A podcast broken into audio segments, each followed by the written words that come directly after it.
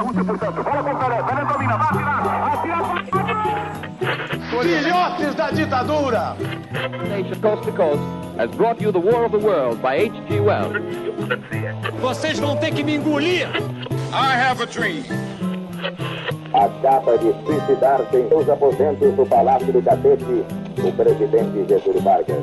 E saio da vida para entrar na história. Este é o Fronteiras no Tempo, um podcast de história.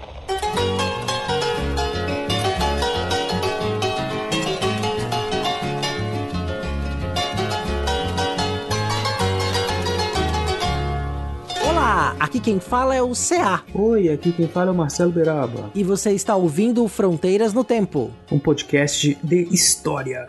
Tudo bom com você, Beraba? Tudo bem, meu amigo Cia. E você, como está? Estou bem também.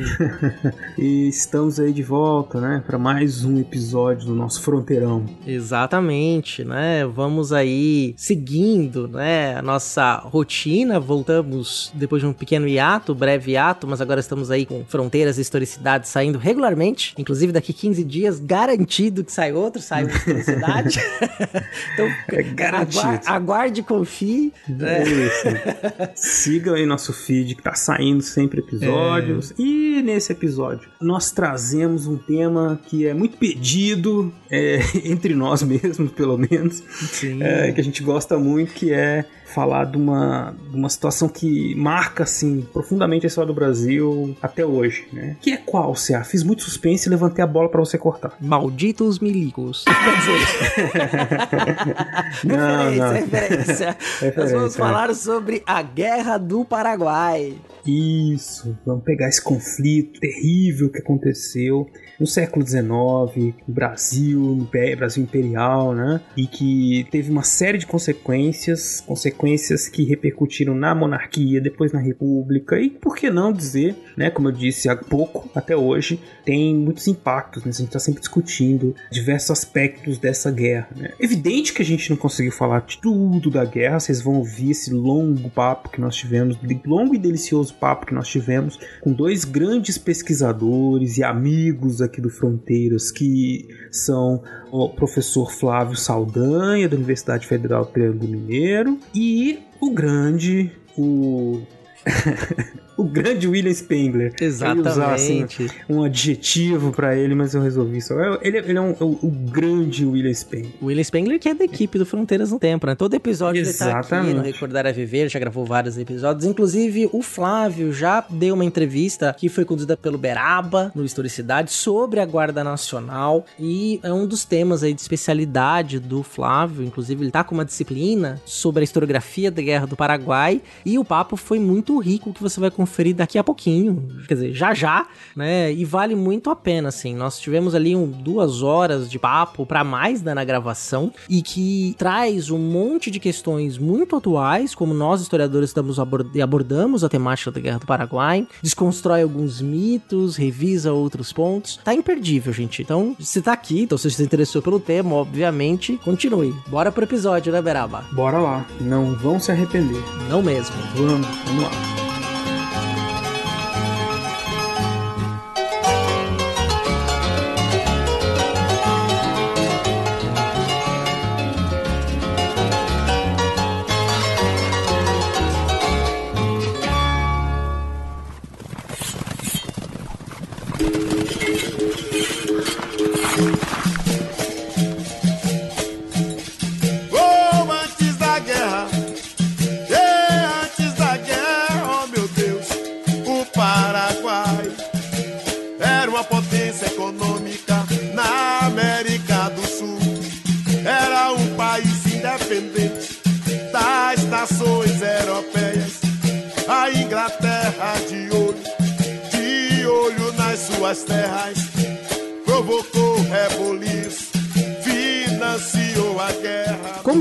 Anunciamos na abertura, nós não estaremos sozinhos para falar sobre a Guerra do Paraguai, não é mesmo, Beraba? Não, não. Hoje nós temos aqui dois convidados ilustres Um deles é o nosso companheiro já de muito tempo aqui no podcast, o outro é um camarada nosso da vida aí, professor. Estou falando de ninguém menos do que William Spengler e Flávio Saldanha. Peço aí para que vocês deixem aí a sua saudação inicial para os nossos ouvintes. Começando pelo William. Camarada da vida é, um, é uma ótima. Fica pra nós.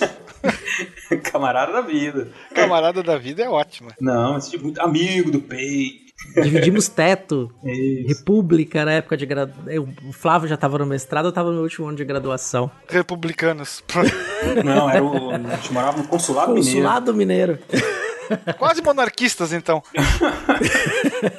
Por aí. Saudosa República, Consulado Mineiro, bons tempos. É, Época boa. Bons tempos republicanos. boa. Bom, estamos aí então com o Flávio, né, que é professor da Federal do Triângulo Mineiro, meu colega aqui, né? E o William, que vocês já conhecem. E nós vamos falar aí então sobre a Guerra do Paraguai. E aí, gente, eu, eu queria começar do começo, né? É bom, né? Aqueles que volta, volta lá nos primórdios, onde tudo começou. Onde tudo começou, a Guerra do Paraguai, né? Eu queria começar até falando do título, gente. A Guerra do Paraguai, que a gente chama de Guerra do Paraguai. Mas não é simples assim, né? Dá pra gente começar a discutir esse negócio a partir do título, né? Que é também conhecido como a Guerra da Tríplice Aliança. Vocês sabem explicar para o nosso ouvinte por que tem essas diferenças? Jamais utilize o título Guerra do Paraguai na presença de historiadores militares paraguaios para início de conversa. Lá, esse conflito tem outras designações. Três delas são mais utilizadas. Eles chamam de Guerra de 70, Guerra Grande ou Guerra Guaçu. Já os argentinos e os uruguaios e também os paraguaios chamam de Guerra de la Triple Alianza por causa da, do contexto em que ela é formada. Agora, Guerra do Paraguai, só aqui. E tem esse. Os nossos irmãos platinos encaram isso como um termo pejorativo, inclusive. É, inclusive a, aqui no Brasil também a, chega até a mudar o, a preposição, né? Guerra contra o Paraguai, né? Tem essa, uhum. essa, versão também, guerra do Paraguai e guerra contra o Paraguai. É aquela situação, dependendo de onde você está, você tem aí diferentes visões sobre o mesmo conflito, por sinal, né? Conflito mais sangrento registrado na história da América do Sul, que Brasil, Paraguai, Argentina e Uruguai se bateram feio aí no final do século XIX. Exatamente. Então, só para sumarizar aqui, né? A Guerra do Paraguai começou em 1864 e o que era para ser uma guerra breve acabou se estendendo, né, por muitos anos. Cinco anos, é, se for pegar, começou em dezembro de 64 e terminou em março de 1970. Isso. Primeiro de março, né? É, primeiro, primeiro de março, de março Batalha de Cerro Corá. Exatamente. Então, o que a gente vai falar aqui hoje com vocês é dos antecedentes, né, de como essa guerra começou, como é que ela se desenvolveu, como é que ela terminou, porque é isso, né? É um tema muito comentado, todo mundo aprende na escola, todo mundo sabe alguma coisa, e aí a gente quer trazer para vocês aqui algumas questões para vocês pensarem a respeito desse conflito sangrento e que marcou profundamente aí a toda a América né, do Sul. E eu queria começar conversando com vocês sobre o Império do Brasil, a política externa né, do Império do Brasil, que desde a década de 1850, com um momento que há uma certa consolidação assim do poder monárquico, né, do segundo reinado, depois de um período de grandes conflitos, né, na década de 1830, 1840, a coisa meio que se acalma ali, né? O Dom Pedrinho ele já fica ali no trono, junto com os conservadores, ele consegue manter uma estabilidade política, mas em termos de política externa, o Brasil era bem agressivo, né? Aqui na América do Sul, pelo menos, não é verdade? É Marcelo, é, Beraba, melhor dizendo. Diga.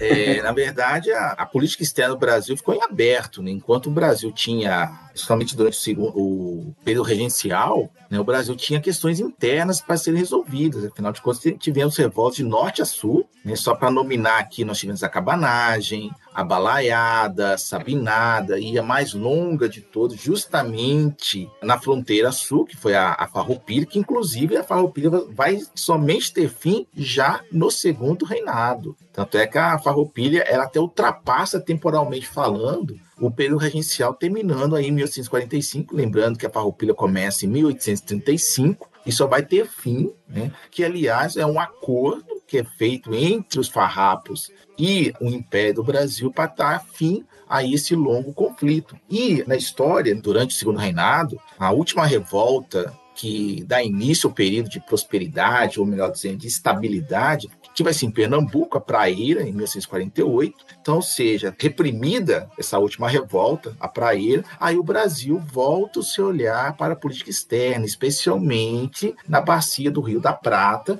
porque tem questões de fronteiras que ficariam abertas com o Paraguai, com a Argentina, tem a questão da navegação dos rios, o Rio Paraguai, o Rio Paraná, né, que era de vital importância dos países aí da região do antigo vice-reinado do Reino da Prata, né, Paraguai e Argentina. Ainda são né, vias fluviais né, assim, muito importantes para a região, então você imagina no século XIX com as dificuldades tremendas de transporte, tudo tinha que vir por tropas, né, que demoravam. Então você ter esses rios navegáveis, essas vias fluviais, ter acesso a essas vias, né, era muito importante Sim. estrategicamente, economicamente, né? Especialmente para o Paraguai, né, e para o Brasil. Tanto é que o Brasil e o Paraguai disputavam fronteiras, estava em aberta a questão da, de fronteiras, mas eles chegaram a deixar de lado para priorizar a livre navegação dos rios, porque o Paraguai não tem saída para o mar. Isso é importante dizer, né? Aqui uma aula é de geografia,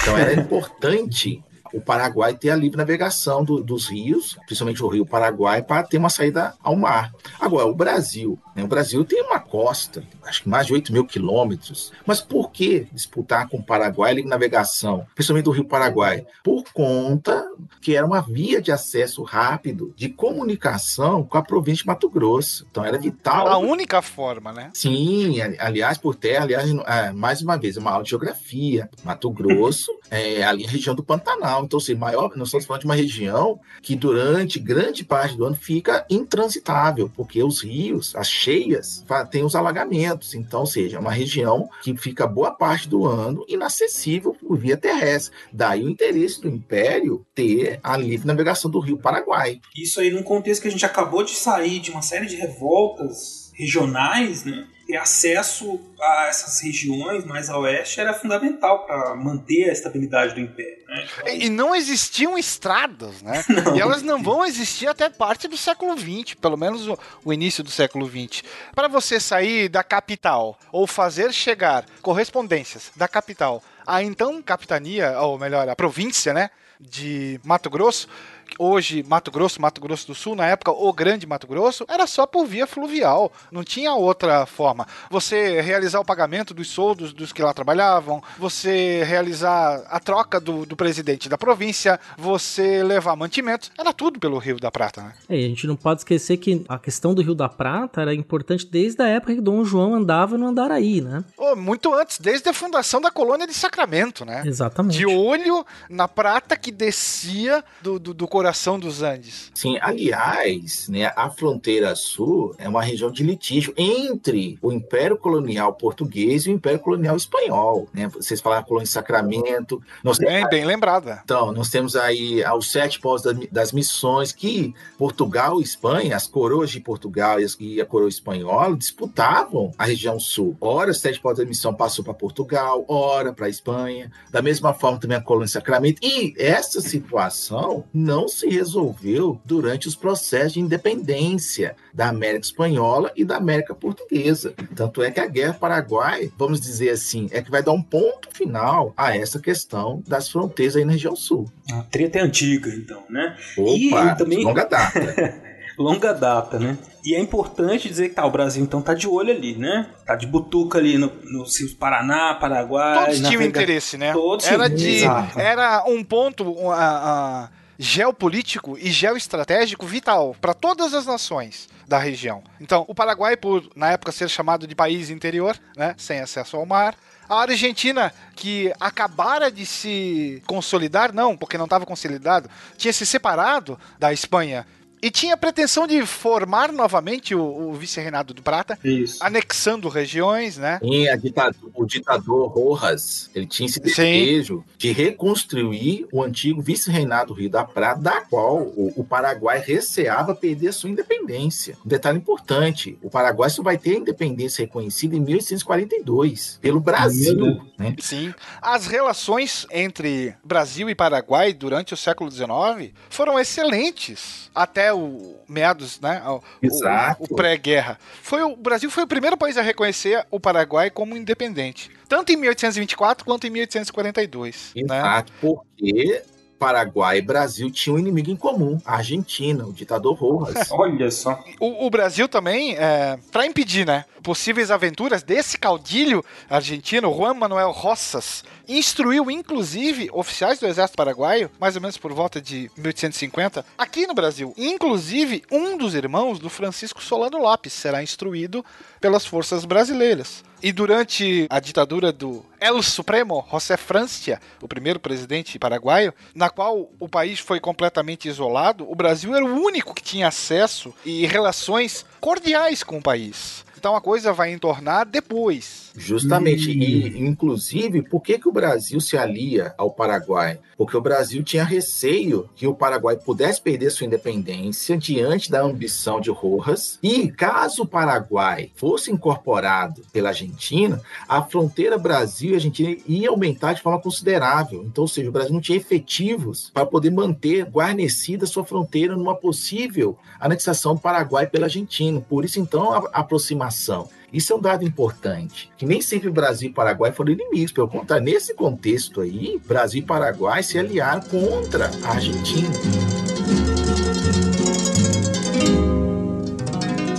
Então o ouvinte deve estar percebendo que a gente tem aí nessa explicação geográfica e política uma tensão muito forte em torno de uma região que dá acesso à riqueza, acesso aos interiores. Né? O Rio da Prata foi fundamental para o processo de colonização do interior do continente sul-americano e que os países do chamado Cone Sul, que hoje a gente chama de Cone Sul, Brasil, Paraguai, Uruguai e Argentina, tinham ali pontos de intenção extremamente importantes e vai a partir desta consolidação ou, na verdade vou explicar melhor, né? Só pra gente ter uma ideia. Tem os processos de independência, antigo vice-reino da Prata, né, das regiões da América Espanhola e a independência da América Portuguesa, e esses estados estão em processo de formação. Então, a formação dos estados nacionais sul-americanos também passa por disputas internas muito fortes, disputa entre as elites. E é interessante quando a gente observa essa história, a gente vai perceber que a guerra da Tríplice Aliança, ou a guerra contra o Paraguai, a gente olha para esse conflito, a gente vai ter neste momento a consolidação desses estados nacionais. Né? A guerra, esta guerra do Cone Sul, a guerra da Tríplice Aliança, ela é fundamental para esses quatro estados que continuam no seu processo de formação. Né? Uma das consequências principais será essa, porque quando a Argentina se declara região autônoma, lá em 1810, se eu não me engano, em 1816, no Congresso do, de Tucumã, formou-se o primeiro governo daquilo que seria as Províncias Unidas da América do Sul, atual Argentina. Participaram, inclusive, representantes do Paraguai e, e do Uruguai na época. Mas a independência não trouxe paz nem ordem, porque surgem com força a figura dos caudilhos que eram grandes proprietários de terra e também líderes políticos, né? E aí você tem uma disputa de poder entre si. Na maioria desses países platinos, o que vai dificultar uma unificação e uma estabilização. Na Argentina, por exemplo, a gente tinha lutas entre líderes unitários, que normalmente eram vinculados a, a comerciantes de Buenos Aires, e líderes federalistas, que eram grandes fazendeiros do interior. Em 1829, vai subir ao poder o Juan Manuel de Rosas, na qualidade de governador de Buenos Aires. E ele vai governar o país com mão de ferro na tentativa de eliminar a oposição que se manifestava no interior. Então, os países vão para a guerra, mas eles vão com rachaduras consideráveis. Então, eles têm problemas internos também. Só para poder complementar aqui, a Argentina também passa pelo seu próprio processo de unificação. Quando o Rojas é, é, deposto, nós temos aí a formação de dois estados, né? o estado de Buenos Aires e a, agora me fugiu o nome. Entre Rios. É isso, o estado de Entre Rios, que, na verdade, a Argentina tem também seu passe pelo seu próprio processo de unificação que vai se dar a essa unificação sobre a liderança de Bartolomé Mitre. Sim. Algo semelhante passa também no Brasil, que o Brasil também tem a instabilidade representada durante o período regencial, representou também o quê? A série de conflitos de projetos de Estado para o Brasil. Tanto é que o Brasil correu o risco de se separar. A farroupilha que eu citei aqui foi, é um indício disso, porque Rio Grande do Sul e Santa Catarina se separaram como repúblicas. Olha só, mais uma vez a região sul preocupando, né? E era importante que a região sul permanecesse ligada ao Império, porque o Rojas cria, tinha ambições sobre a região sul do Brasil. Isso, temia-se uma invasão dele, né? Tomada Exato. do Paraguai, do Rio Grande do Sul, inclusive na luta contra a Farroupilha, né, o Império tentou uma intervenção né, de auxílio da Argentina, que não, não aconteceu por conta, provavelmente, desse interesse dele de que o Rio Grande do Sul separado fortalecesse, favorecesse uma, uma anexação argentina posterior. E tem um país aí que até agora a gente não mencionou, né? Tá aí escondidinho, o Uruguai. O Uruguai, é. Que vai se tornar independente. Aliás, o Uruguai, já ir retrocedendo aí no tempo, quando Dom João vem aqui para o Brasil, né, ele vai anexar a região sul, parte, Isso. A Cisplatina. Chegou é chegando. é, já chegou assim, né? para atender os interesses da sua esposa, a Carlota Joaquina. Isso. Então a Cisplatina é incorporada à América Portuguesa. E quando Dom Pedro proclama a independência, a Cisplatina ela vai fazer parte do Império do Brasil. Tanto é que, justamente por ter sido anexada, por ter uma culturas diferentes, né? E também a Argentina tinha interesse em anexar essa, essa a província cisplatina. Brasil e Argentina vão entrar em guerra. E a, a guerra vai ter término justamente com a independência da República da Banda Oriental do Uruguai, que mesmo se tornando independente, não está isento de ter instabilidade interna. Tanto é que o Brasil vai intervir mais adiante no Uruguai, né, que a gente vai discutir aqui mais adiante. O Brasil tem investimentos no Uruguai, Os estancieiros gaúchos. é, tem muito essas redes de comércio ligando né, o Uruguai. Aliás, é, só para a gente situar aqui o, o ouvinte, a gente fala de comércio, mas o que, que era comercializado aí na região do Rio da Prata?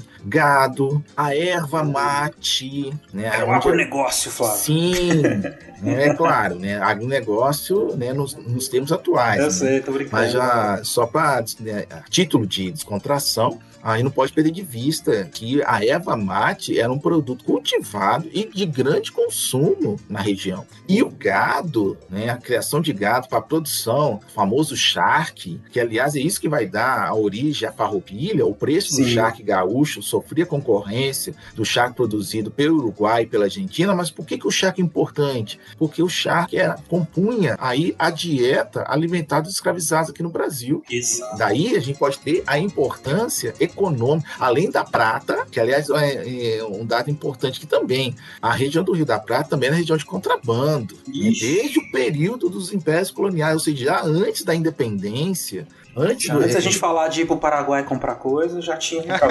Você achando que Muamba era algo exclusivo de lá. Não, não, caro ouvinte, caro ouvinte, a Moamba é de longa data. É longa É. data essa história.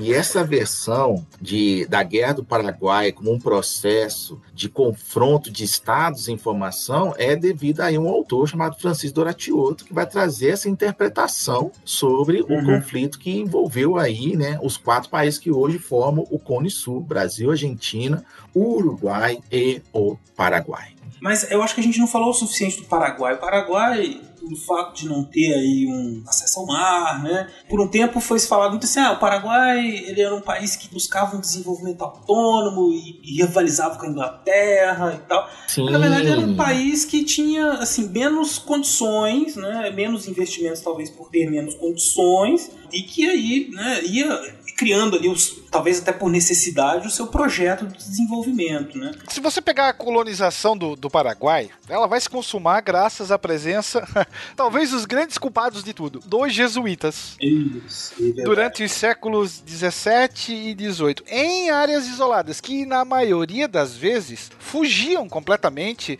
ao efetivo controle de Portugal e de Espanha. Áreas essas hoje que compõem vastas extensões do Paraguai, da Argentina e do Brasil. Uhum. Tanto é que alguns autores defendem que aí surge a tal da República Guaranítica, que vai se desintegrar quando Roma extingue temporariamente, no finalzinho do século XVIII, a ordem dos jesuítas. E aí quando cai, quando sai o último governador espanhol em 1806, o Paraguai se afasta do convívio das demais nações e ele se confina no seu próprio território cujos limites ainda careciam de demarcação. A história dos limites vai levar uma... só no final da guerra, né? É que sim, vai, sim. Vai ter mais ou menos a coisa acertada a questão da fronteira só vai ser resolvida com o fim da guerra. E por falar no Paraguai, quando o Paraguai se torna independente em 1810, o primeiro presidente Francia, ele vai adotar uma política justamente de isolamento. Mas por quê? Porque ele temia que o Paraguai, recém-independente, pudesse perder sua independência justamente por conta das ambições da Argentina. E essa política de isolamento vai ter continuidade no Paraguai. Depois que o Francia deixa o poder, e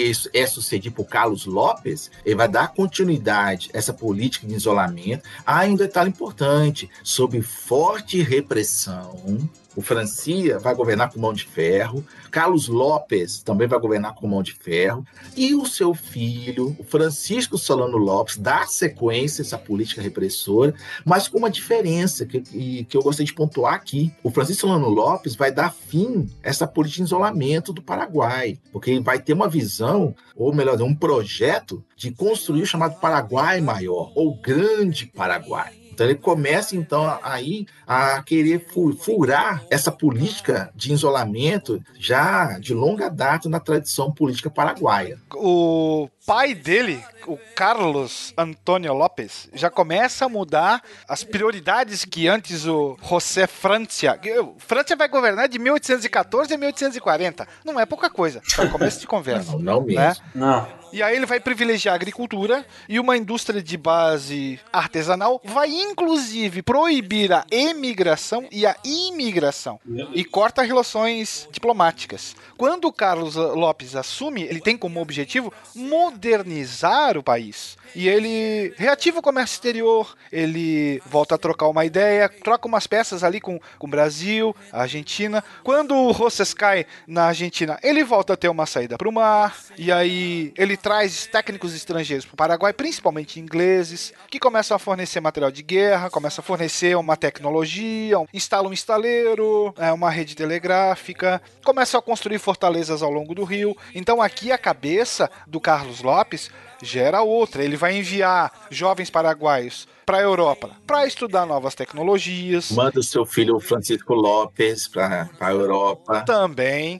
Então a cabeça aqui já é outra. Modernizar, criar, e aí sim, é, talvez a preparação para aquilo que seria o grande Paraguai no futuro. Sim, aliás, o, o Solano Lopes, quando vai para a Europa, é claro, vai se encontrar em Paris. Né? Paris, a boemia de Paris, cidade de luz, lá ele conhece uma cortesã de luxo, a irlandesa Elisa Elish, Elisa Lynch, que vem com o Francisco Lopes para o Paraguai, né? que é um capítulo à parte aí também nessa história. Uma história de amor. Sim, o amor de... movimentando, movimentando, tá vendo? Tudo tem duas mas tudo isso só é possível acontecer lá porque tinha uma forte centralização do governo, né? Uhum. Ele controlava, inclusive, muitas propriedades rurais. Então é mão de ferro. É ditadura, sim. E por falar nisso, as, as terras no Paraguai é de propriedade do Estado. Mas quem era o Estado no Paraguai? A família Lopes. Negócio de família. Sim, um grande negócio de família.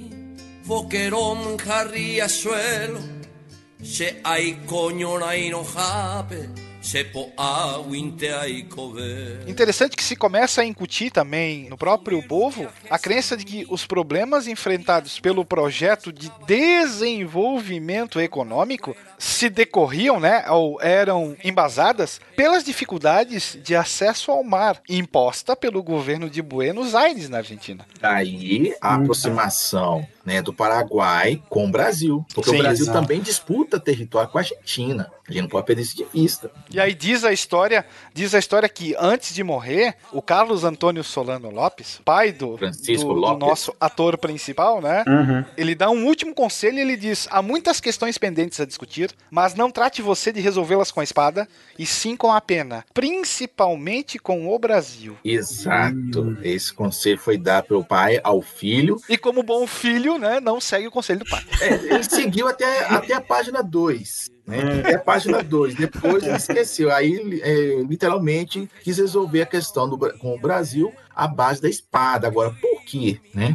O Solano Lopes ele vai contratar aí, né, especialistas estrangeiros, em grande parte inglês, para modernizar e treinar o exército paraguaio. É importante dizer que o Paraguai vai ser o único país que de fato se preparou para a guerra. Quando começa a guerra, quando começa a guerra, o Império Brasileiro não esperava que o Paraguai fosse declarar guerra. E o efetivo do exército paraguaio era um efetivo considerável à época.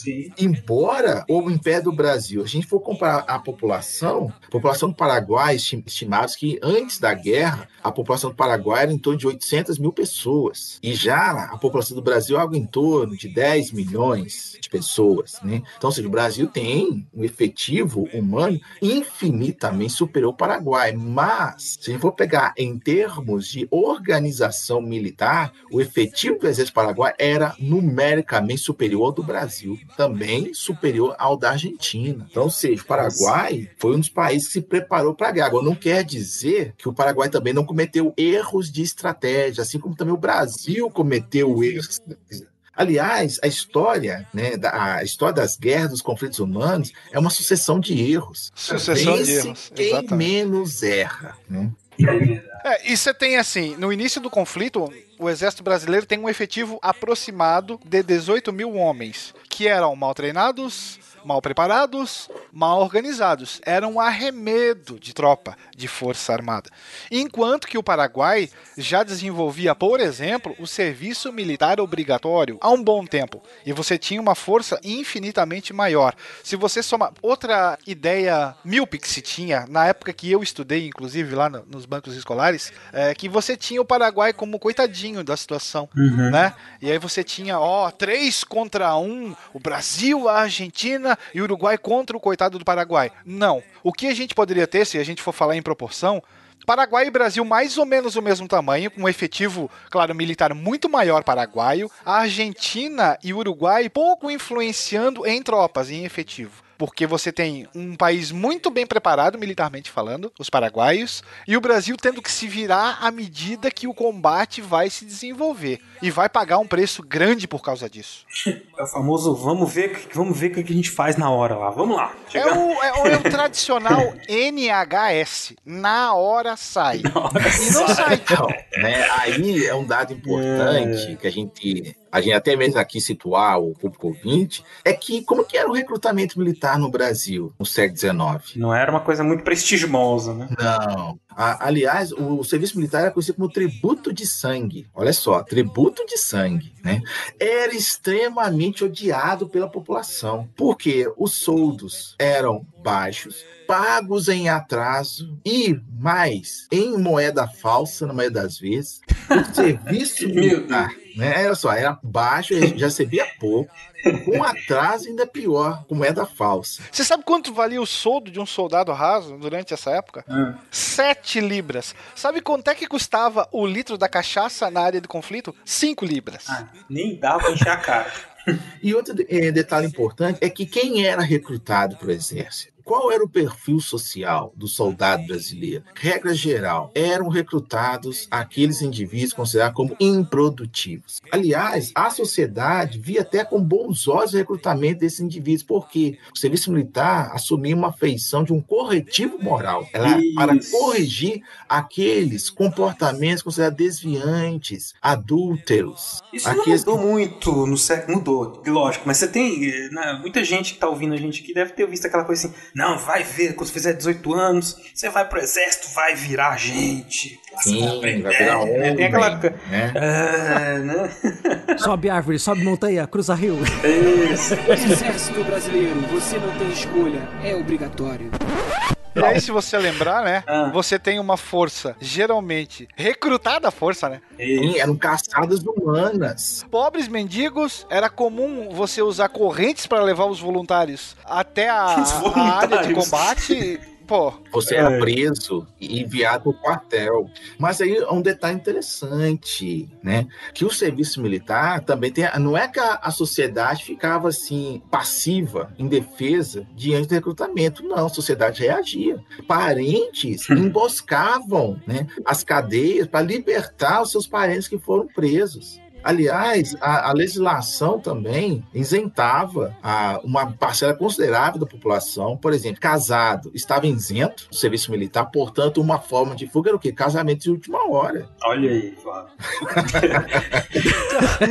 é, não, mas é interessante que essa coisa de, de resgatar recrutado na cadeia, o ouvinte pode buscar, assim, nas histórias, assim, da, da cidade, nas memórias, sempre tem. Principalmente as cidades mais antigas, né? De gente que, que, que fugia, fugia do recrutamento. Porque além de todos esses empecilhos, você corre o risco, então, de viver uma vida terrível, sofrer castigos físicos rigorosos, né? Para manter a disciplina. Então, quer dizer, o exército, as forças armadas que nós estamos mandando para a Guerra do Paraguai é, foge completamente da imagem de um exército é, arrumado, preparado, Não existia nenhuma unidade de adestramento, de treinamento das tropas, né? O que a Não. gente tinha era um fragmentado, regionalizado. Exato. Enquanto que no Paraguai nós tínhamos três grandes centros de treinamento já. O que gerou um efetivo aproximado de 77 mil homens. Imagina, 77 mil homens, 18 mil projetos de soldado no Brasil. Isso sem falar as deserções, porque um recurso Ah. muito utilizado no Brasil é para fugir do recrutamento militar era a fuga para os matos próximos. Tanto é que isso- essa prática deu origem a uma expressão que se popularizou na época. que Era o seguinte: Deus é grande, mas o mato é ainda maior. Então,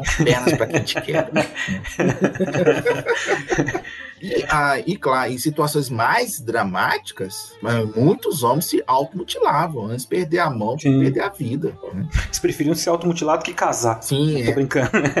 É brincadeira, é brincadeira. É brincadeira. Que sacanagem. É brincadeira. luchar. Muero por mi patria, dijo y es ejemplo para la humanidad.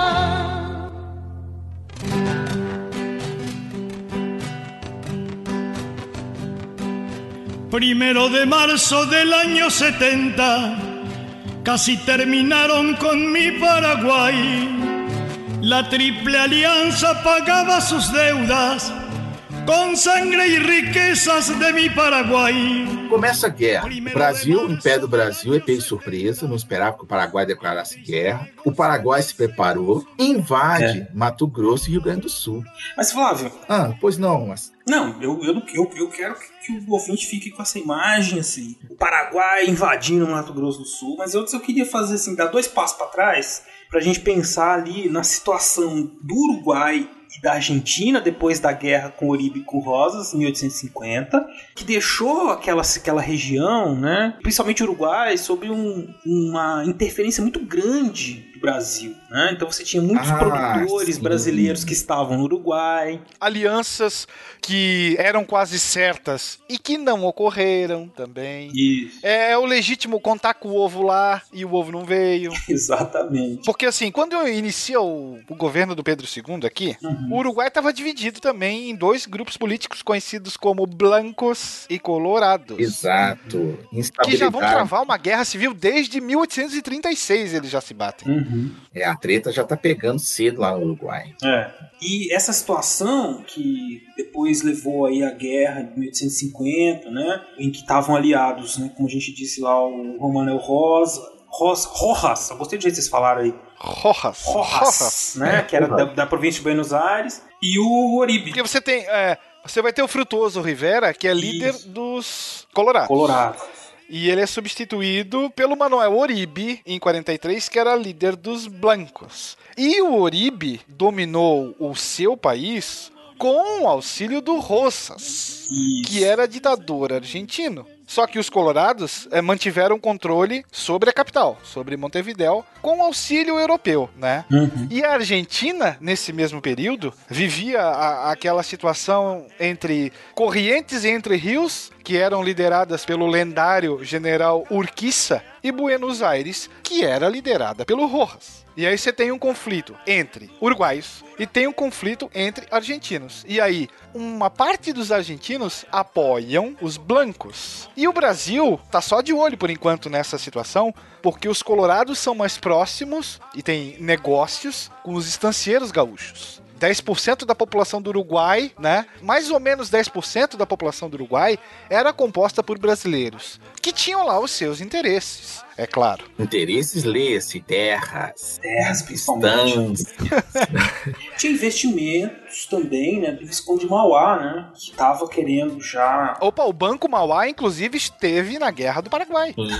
ah, ah, pessoal, a gente tá esquecendo aí, que é importante agora, pra gente trazer mais um elemento pro ouvinte, que tem um outro país aí que também tá observando toda essa movimentação do tabuleiro, a movimentação do Brasil, da Argentina, do Uruguai e do Paraguai, que é quem? A Inglaterra. Né, os ingleses estão aí de olho. De olho assim, né? Eles têm também interesses comerciais, leia-se. Tanto é que a Inglaterra ficou temerosa durante a quando eclode a guerra civil no Uruguai, a Inglaterra ficou temerosa que o Uruguai pudesse perder a sua independência ou para o Brasil ou para a Argentina. Já já a gente já fala da Inglaterra. Isso. Depois dessa confusão toda, né, que o Will falou, nos bancos, nos colorados, né? No fim, o Uribe acabou saindo, isso a gente tá na década de 1850. E aí o Uruguai vira uma espécie de semi-protetorado brasileiro. É, porque assim, o Brasil receava o expansionismo do Roças. Uhum. Exato. E aí efetua uma aliança.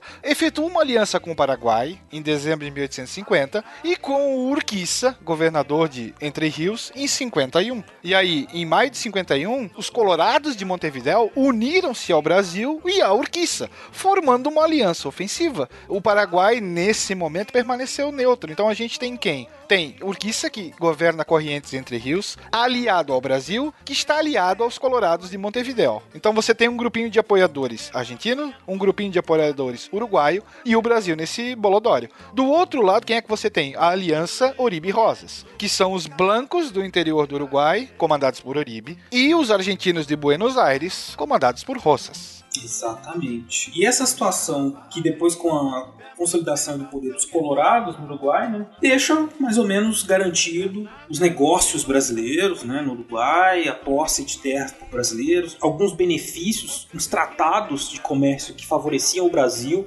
na relação com o Uruguai, até a década de 1860, quando essa treta aí de Colorado e Blanco, né, retoma, né, reaparece. Volta de novo no Uruguai. Volta. e aí o, o, o, todo esse, esses negócios, esse investimento brasileiro fica ameaçado por conta das ações desses dos novos governantes que levou a uma nova luta civil né, na Inglaterra, na, no Uruguai. Sim, e aí importante lembrar aqui, pontuar, que os é, chama de, os gaúchos, né, os estancieiros gaúchos que têm terras no Uruguai passam a sofrer represálias. Né? Suas, suas propriedades são invadidas, são depredadas, cidadãos brasileiros são agredidos e o Império, melhorzinho, o Rio de Janeiro, fica recebendo as reclamações dos gaúchos, né? E que eh, os gaúchos exigem que o Brasil tenha uma intervenção no Uruguai. E existia o medo de se repetir a farroupilha, né? Exato. Sim. E o Império do Brasil, mas assim, o governo do Rio de Janeiro, que aí nesse momento, né, o Império do Brasil ainda está se consolidando. Não é um Estado centralizado, é um Estado central, mas não centralizado. E tem na memória a farroupilha, que foi o quê? Não atendeu a reclamações dos gaúchos. O que os gaúchos fizeram lá em 35? Pegaram em armas. Né? E agora, nesse contexto, aqui agora já nos anos 60, e com o acirramento da guerra civil no Uruguai, e com as represálias que os brasileiros, leia-se, os estancieiros gaúchos estavam sofrendo no Uruguai, eles reclamavam uma intervenção do Brasil frente a essas represálias que estavam sofrendo no Uruguai. E nesse sentido, o Império do Brasil tem uma posição delicada, porque nós temos do outro lado a Argentina, o Rojas foi colocado para escanteio, a Argentina já está unificada, o estado de, de Buenos Aires e o estado de Entre Rios são unificados sob o comando de Bartolomé Mitre, e a Argentina, sob o comando de Mitre, via com desconfiança essa intervenção, possível intervenção do Brasil no Uruguai. Por quê? Porque ele via que o Uruguai pudesse perder sua independência para o Brasil. Focando no Uruguai, nós temos aí dois grupos já citados. De um lado, os blancos e os colorados. E os colorados têm um líder, Venâncio Flores, que está combatendo aí. Opa! Dom Venâncio Dom Flores. Venâncio Flores. Que está combatendo as forças dos blancos. E os, o Flores, olha, Venâncio Flores vai pedir apoio ao Brasil e à Argentina. E os blancos no Uruguai vão pedir apoio a quem? Ao Paraguai. Nessa época, o Paraguai já está governado sob mão de ferro, claro, de Francisco Solano Lopes. E Lopes esperava que o Paraguai atuasse como um árbitro no conflito do Uruguai. Isso, isso aí. Porque a, a gente teve uma missão diplomática sendo envi- brasileira sendo enviada ao Uruguai, né? Isso. Chefiada pelo conselheiro Saraiva, inclusive, para tentar resolver essa questão envolvendo os interesses dos estancieiros gaúchos na região. Só que essa missão acaba não tendo resultado praticamente nenhum, né? Porque aqui a gente vai ter uma troca, a gente vai ter Bernardo Berros Blanco sendo eleito em 1860 e logo na sequência ele é substituído pelo Atanásio Aguirre.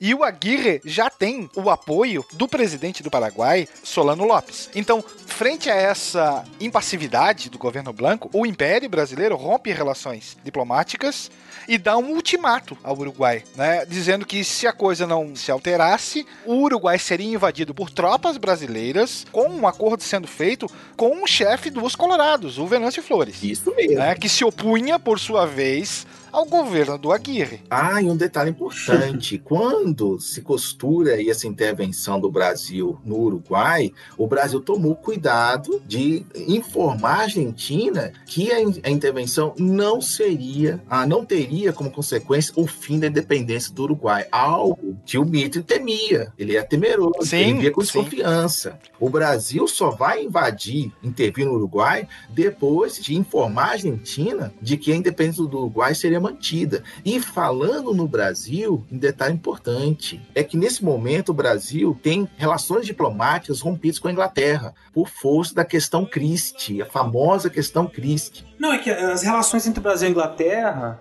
não vieram muito boas, né? Desde Sim. os problemas com a questão do tráfico de escravizados, né? Ah, desde quando a Bill Aberdeen foi aprovada, né? Exato. Desde 1845, pelo menos, né? E a a própria presença inglesa passou a ser vista pelas autoridades do Império e por uma parcela da, da, da opinião pública como, no mínimo, constrangedora. Uma ingerência do Império da Inglaterra sobre o Império do Brasil. E aí veio essa questão Christie aí, né, Flávio, que você ia contar, porque ela tem uma influência grande nesse contexto internacional dos anos 1860 que vão culminar na guerra, né? Exato. Aí, como eu estava dizendo, a, a intervenção do Império do Brasil no Uruguai vai servir também como pretexto para desviar a opinião pública da questão Christie. Desvia a, opini a opinião pública e, por outro lado, afirma perante essa mesma opinião pública que o Império do Brasil tem a sua o quê? autonomia, tem a sua soberania. Porque ele bate na mesa, né? Bate na mesa, olha, eu estou intervindo no Uruguai para o quê? Defender interesses de brasileiros. E a ideia que se tinha também era para defender a,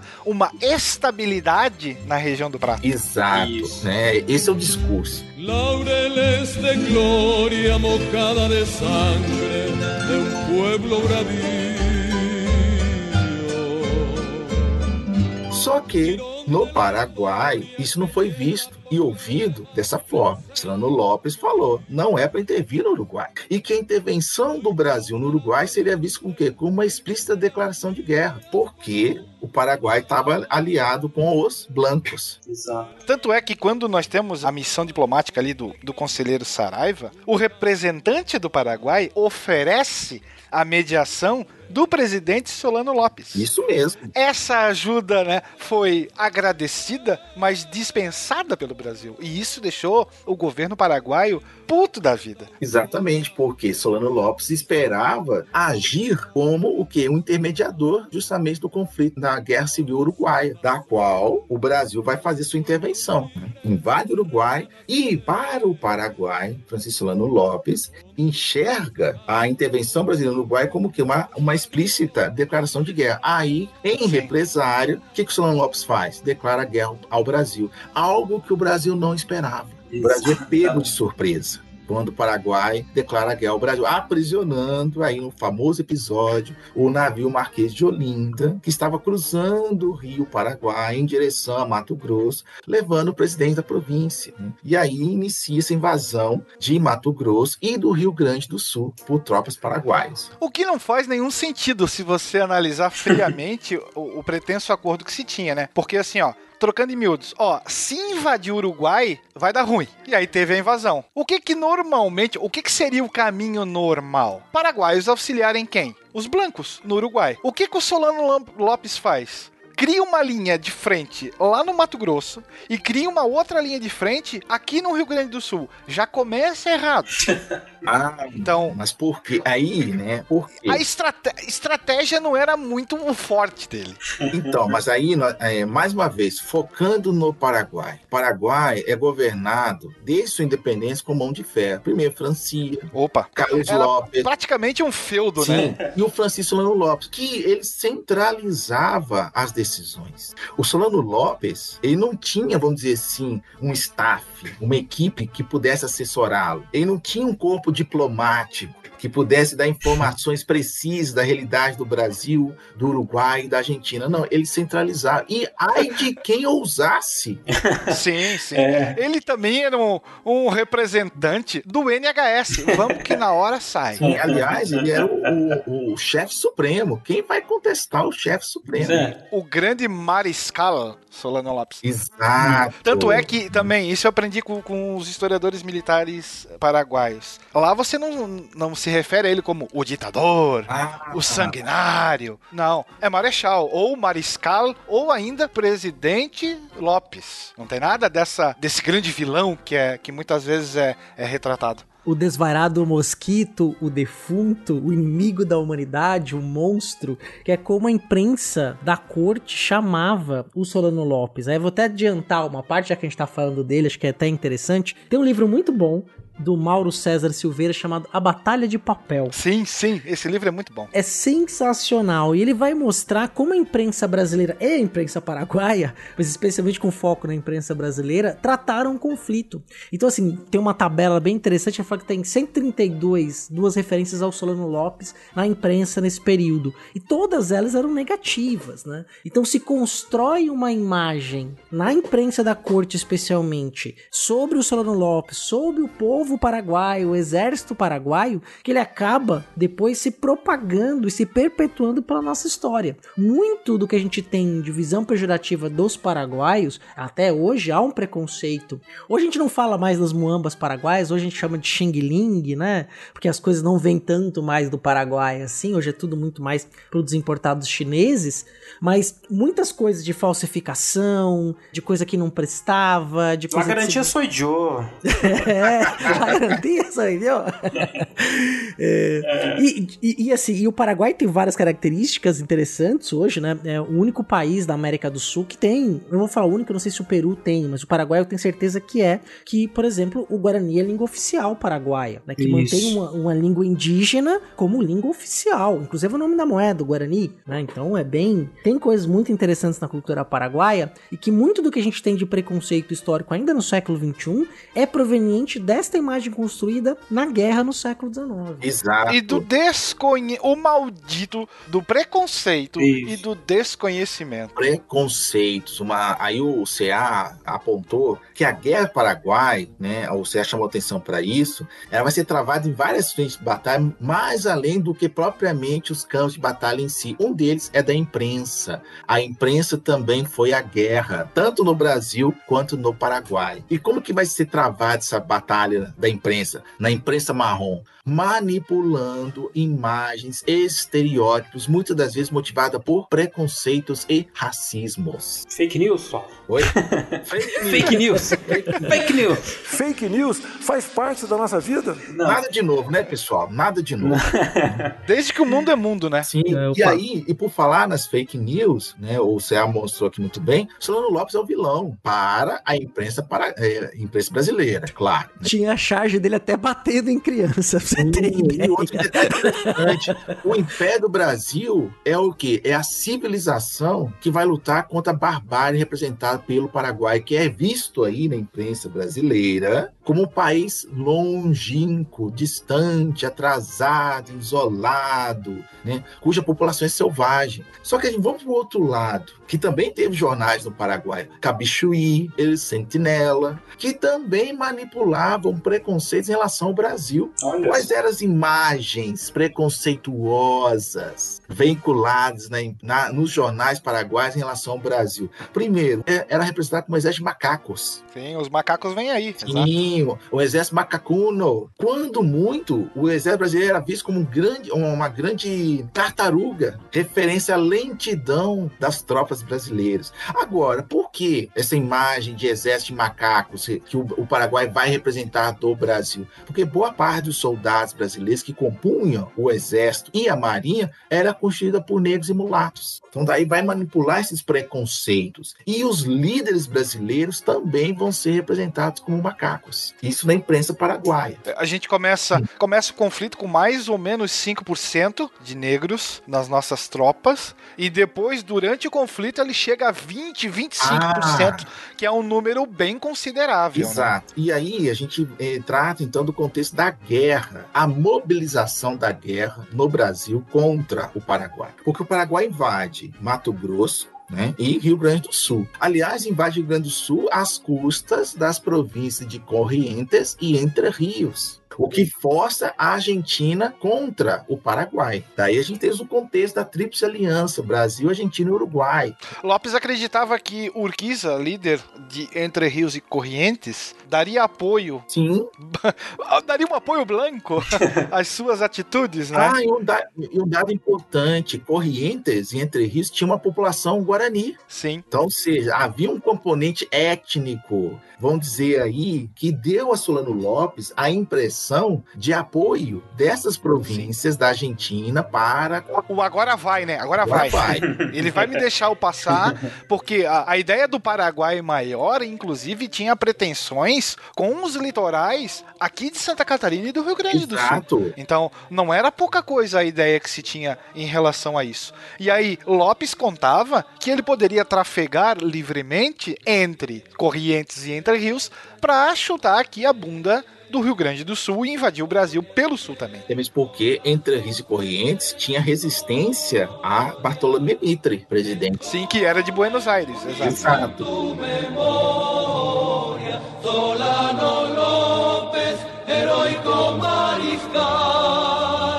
Mas uma, uma questão, Flávio, porque aí eu, eu- eu acho que é interessante para falar dessa mobilização. Começa a guerra, vamos, né? Contra o pobre Paraguai.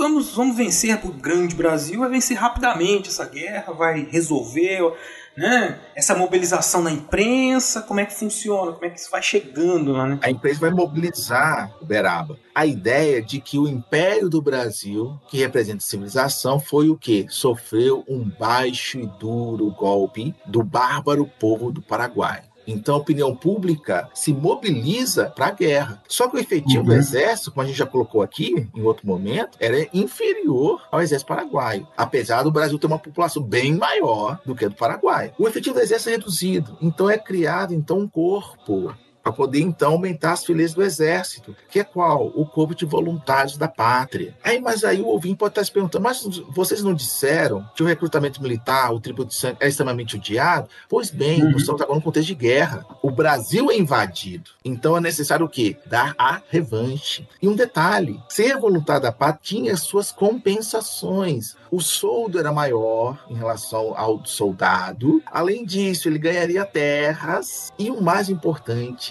acreditava-se que o conflito seria curto. E óbvio, a vitória é certa. Você acha que já tinha ali alguma coisa, além dessas vantagens, um espírito assim nacionalista, genuíno, assim, sei lá, uma coisa assim, nossa, vamos defender o Brasil, e porque veio gente de vários Eu lugares. acho que esse espírito vai ser criado ou vai ser forjado durante o conflito. Ah, sim, sim. Principalmente por parte do exército. Sim. O exército começa, começa a se enxergar como aquela força não disciplinadora que eles vão. Vai ser esse um dos discursos, inclusive, da proclamação da República, né? Mas o fator que poderia. Ordem na casa. É, ou dar uma outra cara pro Brasil. Na verdade, o exército nesse contexto aí, ele era secundário, para não dizer marginalizado. Porque Sim, aí, sim. é, nessa questão da mobilização, ô Marcelo, ah, não tem esse espírito nacionalista, de uma brasilidade. Aliás, eu arrisco a dizer aqui, a guerra que vai ajudar a fomentar, a criar esse espírito nacionalista. Ora, é perfeito. Nós temos um país estrangeiro que invade o nosso país. Então, seja, aí você usa o quê? O outro é o estrangeiro. Nessa oposição de identidades, se foge então essa nacionalidade brasileira. E outro dado importante, mobiliza-se o exército, que começa a deixar de ser aí um elemento marginalizado, secundário. Você tem o Corpo de Voluntários da Pátria e para engrossar aí as fileiras, convoca-se a Guarda Nacional, que era uma força civil que,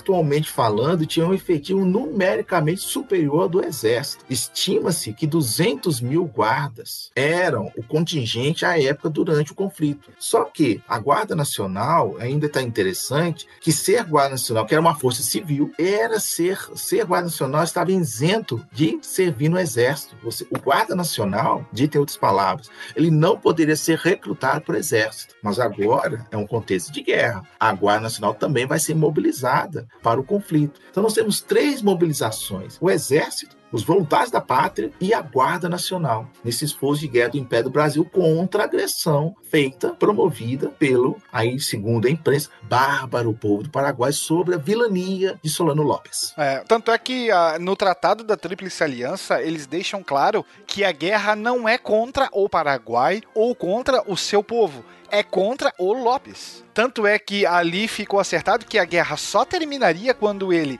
fosse sacado do governo e expulso do país. E tanto é que a- a- algumas charges mostram a espada da Tríplice Aliança batendo quem? O Lopes. É interessante também que o corpo de, de voluntários da pátria, eles eram formados nas mais diversas províncias e você vai ter as mais diversas classes sociais se voluntariando. Aqui da minha região de Blumenau foram 31 voluntários que foram relacionados. E aí você tem desde os mais jovens com 18 até pessoas mais velhas com 47, 40 anos. Você tem agricultores, barbeiros, tem um agrimensor, todos descendentes de, do povoamento alemão daqui de 1850. Então você tem, não é só o, o marginalizado que vai, né? Ah, sim. Principalmente por causa dessas pretensas benesses, e a ideia é que logo que o conflito tivesse acabado, você não ficaria mais vinculado ao serviço ativo, então terminou o conflito, você recebe tudo aquilo que foi prometido e volta para sua vida comum. Era um atrativo, porque o soldado regular, ele teria que servir pelo menos nove anos. Ah, mas o conflito não vai durar nove anos. Né? O conflito vai ser rápido, a ideia inicial. Exatamente, só que não. O conflito que se acreditava curto começou a se mostrar que cada vez mais demorado. E para ser mais dramático aqui, agora o conflito não era expulsar o invasor paraguaio do território brasileiro, era combater lá no Paraguai, que é um país. Então, é uma, mais uma vez, a geografia. O que é o território paraguai? Tem a região do Chaco, que é uma região pantanosa, então seja intransitável, pelo menos por via terrestre, né? Sim, da qual os cavalos, o, o cavalo não, não se desenvolve, então você já tem um problema para cavalaria, né? Exato. Que seria a grande força. Ah, mas vocês vão falar do Rio Paraguai? Tem o Rio Paraguai, tem o Rio Paraná, mas aí que tá, tem a Fortaleza de Humaitá, que os paraguaios construíram as margens do, do rio. Tinha obstáculos que impediam os navios de subir o Rio Paraguai. Ah, mas e a Batalha do Riachuelo? Sim, a Batalha do Riachuelo foi importante. Por que foi importante? Porque boa parte da esquadra paraguaia foi destruída. Isso é um fato. Mas você tinha que tomar o Maitá. E muitas das vezes você tinha que fazer a tomada por terra. Só que um, um país que boa parte é pantanoso. Durante o verão, o calor é inclemente. E durante o inverno, o frio, principalmente à noite, é acentuado. As tropas brasileiras e também argentinos e uruguaios vão padecer com o clima no Paraguai. Que aí é um outro campo de batalha, desconhecido, ou melhor dizendo, pouco estudado, que é o que? As condições de higiene, as condições de cuidados médicos. Porque há um consenso entre aqueles que estudam a guerra paraguaia, é de que a maioria das baixas não foi necessariamente por do conflito em si, mais do que das doenças, Opa. da fome, cólera, doença, lê-se, cólera, é... Vali, é, varíola. Pô, você morria de desinteria, pô. Sim, insolação uhum. também. É, inclusive, as forças paraguaias padeceram enormemente Exatamente. Ambos os dessa lados. mesma situação. A maior parte de baixas não se deu propriamente a linha de combate isso, ali, isso mesmo. O, o olho no olho, né, ou o sangue no sangue. Não, foram doenças sim. E aqui, por exemplo, as nossas barracas tinham sido compradas da Guerra da Crimeia. Não eram apropriadas para o teatro de operações em que a gente veio se desenvolver. Não eram resistentes à umidade, ao calor intenso. e depois na Segunda Guerra a gente vai ter isso também, né? Fardamento inapropriado. Quer dizer que o Brasil não aprende, né? Não. então, só para o ouvinte então se situar, 1864, né? Final de 1864 começa a guerra primeiro ano da guerra é uma defesa, né, uma tentativa de recuperar territórios ocupados pelos paraguaios. Aí tem essa batalha famosa aí que o Flávio, batalha naval do Riachuelo, né, que aconteceu no Rio Paraná.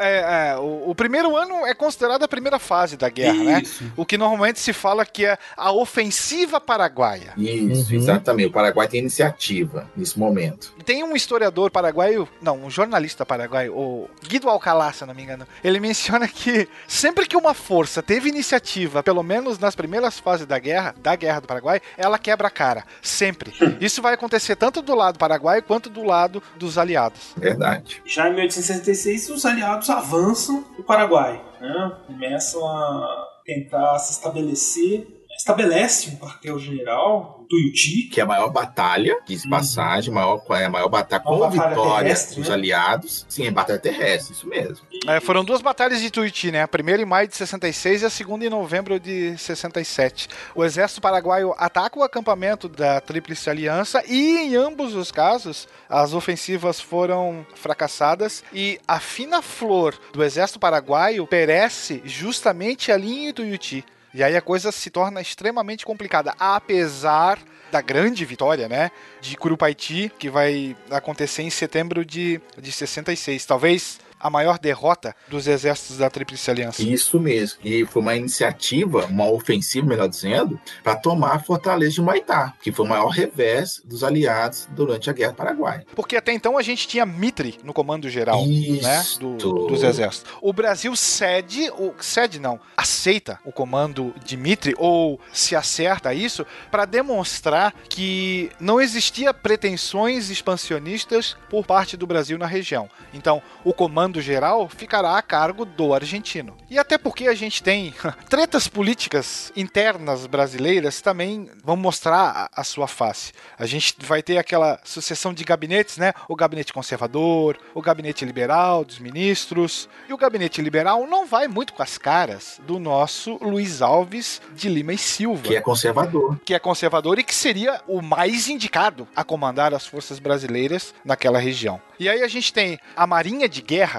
da Tríplice Aliança, basicamente é a Marinha Brasileira. Sendo que essa, a nossa Marinha, comandada pelo Tamandaré, era uma marinha que foi toda ela pensada para guerras marítimas. E o que tu vai ter ali são guerras fluviais. E aí você tem navios grandes, com calado grande, que corriam um sério risco de ficarem encalhados ali na, na, nos rios Paraná e, e Paraguai. Então a, a, batalha naval do Riachuelo vai ser o grande batismo da nossa marinha e vai ser uma vitória que chegou a ser ameaçada pelos navios paraguaios. O Paraguai não, não, não tinha uma armada propriamente dita. O que ele tinha eram navios é, comerciais que foram adaptados. Inclusive, o nosso Marquês de Olinda, que tinha sido capturado, foi adaptado para ser um navio de batalha. O que eles tinham e que era extremamente efetivo eram as chamadas chatas, que era uma espécie de balsa só com canhão nela, e ela fazia um estrago bem generalizado a Marinha de Guerra Brasileira vai passar um bom perrengue por causa, sim, da situação da calha do rio, é, a Batalha do Riachuelo vai se dar na foz do Riachuelo, chamado Riachuelo,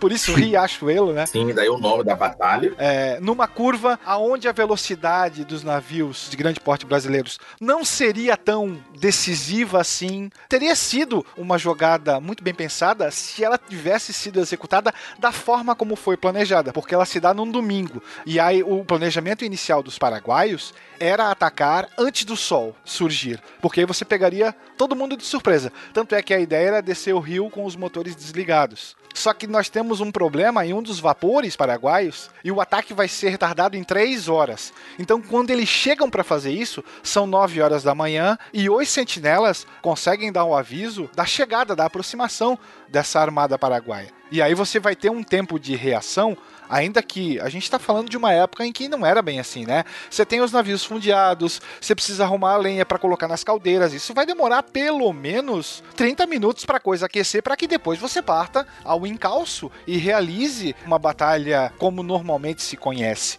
E aí, a perda do elemento surpresa será fatal para a Armada Paraguaia. E a grande vitória naval do Riachuelo para o Brasil vai representar o isolamento completo do Paraguai para o mundo exterior. Porque já se tinha, ainda antes da guerra estourar, o Paraguai tinha ligações com a Inglaterra e tinha mandado confeccionar os chamados encoraçados, navios de guerra, que nunca chegaram porque esse bloqueio foi realizado. Esses encoraçados, inclusive, vão ser comprados pelo Brasil depois e alguns deles vão ser utilizados na própria Guerra do Paraguai. Por isso que a Batalha Naval de Riachuelo é importante nesse momento da guerra, porque representa a destruição praticamente da esquadra paraguaia e sela o isolamento do Paraguai para o mundo exterior. Por isso a importância da, da Batalha Naval de Riachuelo, que entra aí como mais um mito, um panteão na história nacional, que vai ser utilizada depois para a construção dessa nacionalidade brasileira. Sim.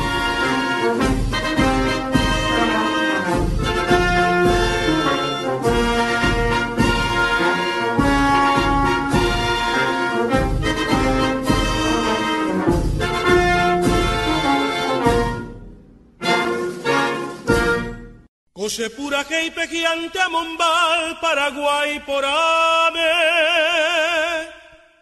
Jaimeroiko beñan deruimato Yapusakata mopudiana tojendu oibako yaneretame Paepaja eañato yabeko sembaraka Viva el Paraguay, peina zapucay, asacoruguape depois dessas batalhas naval, essa vitória que acabou sendo muito importante, né? Isso não quer dizer, assim, também que o exército, que as forças brasileiras, né, estivessem assim, super organizadas. Acho que, como vocês disseram mais cedo, Não, aí, a gente. disso. Tá muito pelo contrário. É, a gente tá, tá crescendo, tá se organizando, né? E olha só o esquema. Você tem Mitre, presidente argentino, comandante-geral. Tamandaré não se dava com ele e não engolia as ordens que ele passava.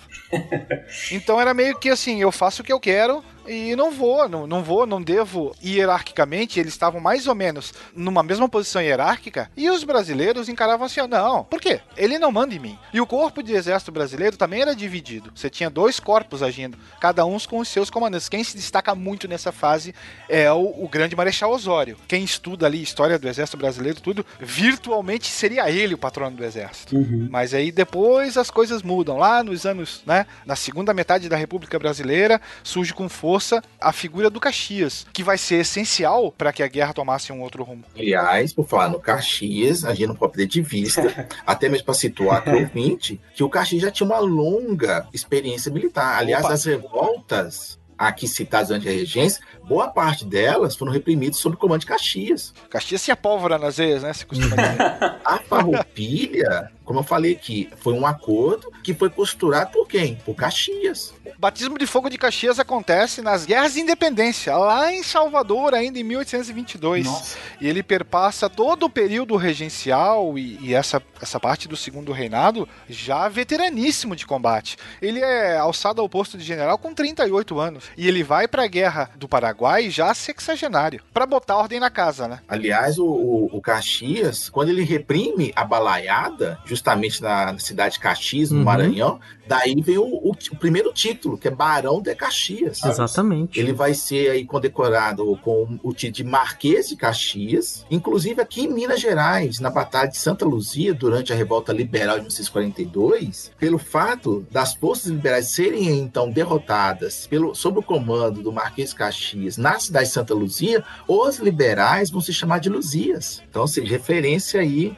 né, aí uma atuação, eu coloco aqui, indireto de Caxias. E o Caxias vai ser o único brasileiro durante o segundo reinado que vai ser aí condecorar com outro tipo de nobreza, o de Duque, Duque de Caxias, justamente agora pela sua atuação na Guerra do Paraguai, que vai ser o grande organizador das forças e que vai aí então preparar as tropas, vai aí, a, a questão da logística, o Caxias vai mais ou menos aí sanar os problemas de abastecimento, vai sanar mais ou menos aí a questão das doenças, da fome, para então que colocar as forças aliadas na ofensiva contra as tropas paraguaias. É, a derrota de, de Curupaiti em setembro de 66, fez com que o gabinete liberal cedesse. Isso. Caxias era o nosso melhor comandante. O mais escolado, o mais antigo, o que tinha o, o know-how para tentar resolver essa situação. Mesmo contra a vontade dele, né? Ele já era senador, um cargo vitalício e tudo mais. Mas Curupaiti foi tido como um ponto de desonra para as forças da Tríplice Aliança, em especial para as forças brasileiras.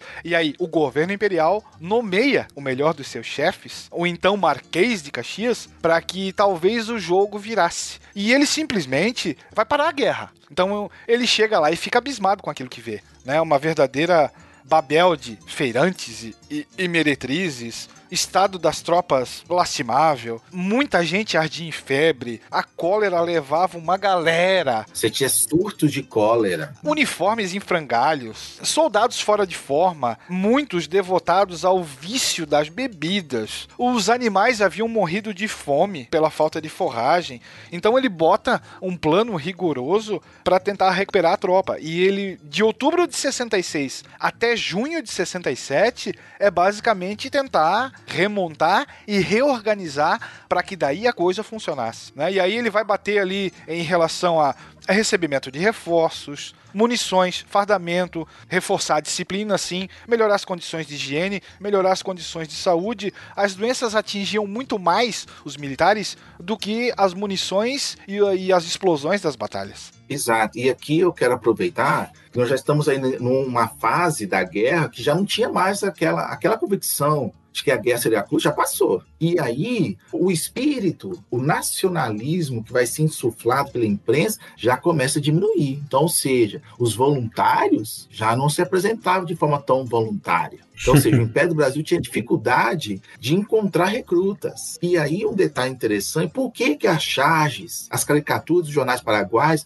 começam a representar os exércitos brasileiros como exército de macacos? Porque o Império do Brasil vai começar a recrutar os escravizados. Que um detalhe interessante é porque o escravizado, em tese, ele não recruta, porque ele é patrimônio, ele é propriedade. Inclusive, muitos no Império do Brasil tinham o receio de que o Império pudesse aí, então, que intervir na propriedade. O que, que o Estado vai fazer, então? Vai ter uma ginástica. Primeiro, o Estado também tem escravizados. Então, todos os escravizados do Estado, pertencentes ao Estado, chamados escravizados da nação, vão ser alforriados e alistados para o Exército para a Marinha. Mas não são suficientes, porque a guerra demanda mais soldados. O que, que o Estado, então, faz? Vai comprar os escravizados dos proprietários, os chamados escravizados particulares. Uma vez que compra esses escravizados, vai alforriar esses escravizados e aí alistar para o exército ou para a marinha. Claro, eles sobrevivendo, aí sim são livres. Então vejam bem, olha o cuidado que o Estado teve de não atentar contra aquilo que eu vou nominar o direito sagrado de propriedade na figura do escravizado. E nesse aspecto, né, é interessante porque vai ter um aumento em 66, 67 do número de escravizados recrutados para o Exército para a Marinha. Porque por mais que, que houvesse já na década de 1860, o início né, de pressões pra, pela abolição, por reformas, reformas políticas, isso tudo durante a guerra continua, né? Essa, essas tensões da política imperial continuam e a questão da manutenção da escravidão, né? E a intervenção do Estado nessa propriedade tinha que ser feita de forma muito cuidadosa para que essas tensões não se agravassem. Ah, porque aí eu vou fazer aqui uma comparação. A Guerra do Paraguai com a Guerra de Secessão nos Estados Unidos, que ela ocorre Isso. na mesma Exato. época. Uhum. Termina uma e começa outra. Exato. Né? Só que lá nos Estados Unidos, por que, que teve esse receio aqui no Brasil de que o Estado poderia intervir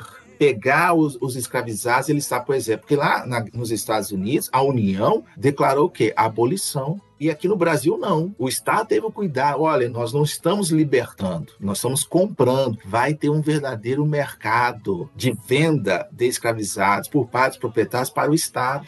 Inclusive, tem um autor, Henry Cray, vai afirmar que a Guerra Paraguai vai ajudar na perpetuação da escravidão no Brasil. Tanto é uma evidência disso. A lei do ventre livre, nesse processo lento, gradual e seguro da abolição formal da escravidão no Brasil, a lei do ventre livre vai ser aprovada justamente quando? Depois da guerra. Depois da guerra. 71 não durante a guerra. Claro, havia vozes que, que eram contra a escravidão, sim, haviam vozes. Só que nesse contexto, é um contexto de guerra e a mobilização falar mais alto, seja, era necessário ter mais soldados. E aí sim, o Estado brasileiro tem dificuldade de conseguir recrutas para o exército, apresentar voluntários, aliás, voluntários, aí uma palavra, a semântica já não, não atende à realidade, é uma piada falar que é recrutar, é voluntário, porque é um, é um voluntário à força, porque aí o recrutamento militar passa a ter áreas mais dramáticos. Aí sim é uma verdadeira caçada humana o recrutamento militar o exército e os escravizados passam a ser recrutados para o exército. Claro, mediante todo esse cuidado que o Estado tem de não atentar à propriedade. Só que interessante que os escravizados vão estar passivos além disso tudo? Não. Muitos vão fugir de seus proprietários e se apresentar como se fossem livres para ser recrutados no exército. Muitas das vezes, esses escravizados fugitivos vão ser devolvidos aos seus senhores, mas em certas situações, circunstâncias, devido à pressão por recrutamento, esses escravizados fugitivos vão ser alistados como se fossem homens livres no exército ou na marinha. Eu acho que é o Roberto Salles, se não me engano, da Unirio, fala, né, que nem todo negro, e aí talvez a visão pejorativa por parte da imprensa paraguaia fosse essa, nem todo negro que lutou era escravo, porque você tinha essa situação, né? Sim. Então, se, ah, aqui um detalhe importante. Quer dizer, então, que a, a maioria do exército brasileiro é constituída por escravizados, comprados e seus senhores alforriados, eles sabem, por exemplo? Não. Há um percentual, mas não é considerável.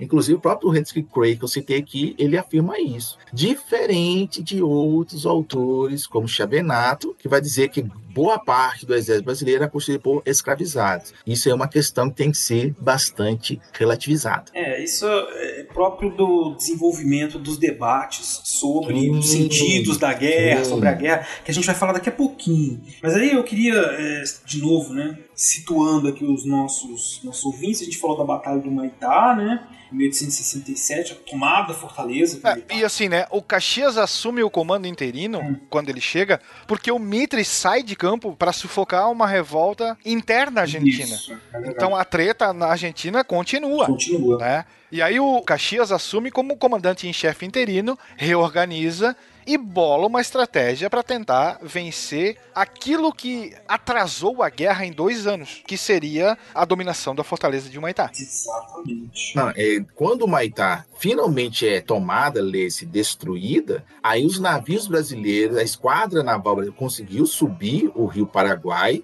e chegar a Assunção. Aí Assunção, capital do Paraguai, é ocupada. E um detalhe, os jornais... 1869, né? Isso. Ah, mas antes disso, tem a famosa Desembrada, 1968, que a, sucessivamente Lomas Valentinas e Tororó, Havaí, as tropas paraguaias vão ser literalmente dizimadas, né? Porque aí nessa, nesse episódio conhecido como Desembrada, aí as forças paraguaias vão ser então praticamente o, o que restou do exército paraguaio nesse momento aí da guerra, do conflito, vai ser praticamente dizimado. a las mil proezas pura gente então a gente já tem Assunção, as tropas paraguaias estão sendo dissolvidas, a gente entra na fase final, em 1869, que é pegar o Solano Lopes, né? Com a tomada de Assunção, o que, que, dizia a cartilha da guerra? Quando a capital cai, Caiu, acabou. a guerra termina. Só que não. o Caxias tinha essa visão e depois que a Assunção é tomada, ele escreve uma carta para o governo brasileiro dizendo: Ó, oh, por mim a guerra acabou. Tô fora. E eu não quero mais saber disso, né? Eu não quero mais. A guerra terminou, é, e muitos falam que ele comenta, né? Daqui para frente vai ser só reveses tanto para o Paraguai quanto para as tropas brasileiras. E ele simplesmente se retira da guerra. Ele volta para o Brasil. Ele não quer mais saber. Mesmo com o imperador dando de ombros para ele. Ele vê que aquilo não tem mais o porquê existir. A sua missão havia sido cumprida. Pô, o cara mandou construir e conseguiu fazer isso uma estrada no pântano paraguaio pra suprir as tropas e tudo mais. Ralou, montou, aí passa por Itororó. E aí tem até aquela canção antiga, né? Eu fui no Itororó, beber água e não achei. É, passa pela Batalha do Havaí, passa por Lomas Valentinas, passa pela Angostura e diz: Ó, não, chega, agora a gente terminou. E é aqui que a gente vai ter novamente a troca do comando. Ele né? disse basicamente né, que ninguém vai ganhar, ninguém vai perder, todo mundo vai perder. o primeiro. É, e o, o Caxias chega a dizer assim: não quero ser um capitão do mato. Uhum. Porque a obsessão de Dom Pedro II era o que? Solano Lopes. E o Solano Lopes fugiu, né, foi para a região nordeste do, do Paraguai e montou um exército que passou a, a promover ações de guerrilhas. E o Caxias, nesse altura dos, dos acontecimentos, é importante aqui também pontuar, ele já estava doente, né? já estava literalmente 60 anos cansado nessa de época guerra. já é idoso, bem idoso já. Sim, ele já estava literalmente cansado de guerra. E o Caxias é substituído pelo genro de Dom Pedro II, o Conde D. O Conde D que tinha se voluntariado por duas vezes no começo da guerra. E agora, quando a onça foi beber água, ele disse que ele não queria ir. Vamos ver, ele falou, não. É, mas aí teve que ir. Né? O sogrão falou assim: vai. Né? E, e só, só um detalhe, só para confirmar uma informação. Na capitulação de Assunção, o Conde D participa do, do processo de abolição da escravização no Paraguai, não é? Exato. Oficialmente, a escravidão é abolida no Paraguai. Se bem que Pelos antes. brasileiros. Pode isso, Arnaldo? Enfim, a ironia, né? A hipocrisia. A hipocrisia. Mas no Paraguai, é importante, o CA colocou um dado importante aqui, é importante também a gente colocar aqui para o leitor. No Paraguai, nós tivemos o equivalente à lei do ventre livre. Né? Acho que em 1842, os escravizados paraguai foram aí, é claro, aqueles considerados livres, foram libertados, mas alistados no exército. Teve também um comércio de escravizados no Paraguai, a presença também de negros nas tropas paraguaias. Isso é importante pontuar aqui também. Mas a escravidão oficialmente no Paraguai só vai terminar com a ocupação de Assunção e a decretação por parte do Conde D do fim da escravidão no Paraguai. No Brasil continua. É, até- o Caxias tinha inclusive registrado na sua carta que o melhor caminho seria negociar a paz, mesmo com o ditador permanecendo no poder, coisa que foi simplesmente ignorada, né? Sim, exatamente. Tanto é que o Solano Lopes vai ser perseguido, a guerra continua. Aí eu coloquei com ares mais dramáticos ainda por parte do Paraguai, porque o exército paraguai já não existia. Na verdade, nesse contexto aí, nesse momento da guerra, o exército paraguai é constituído por crianças e idosos. Então, ou seja, em termos de efetivo militar, praticamente não tinha uma efetividade nenhuma, né?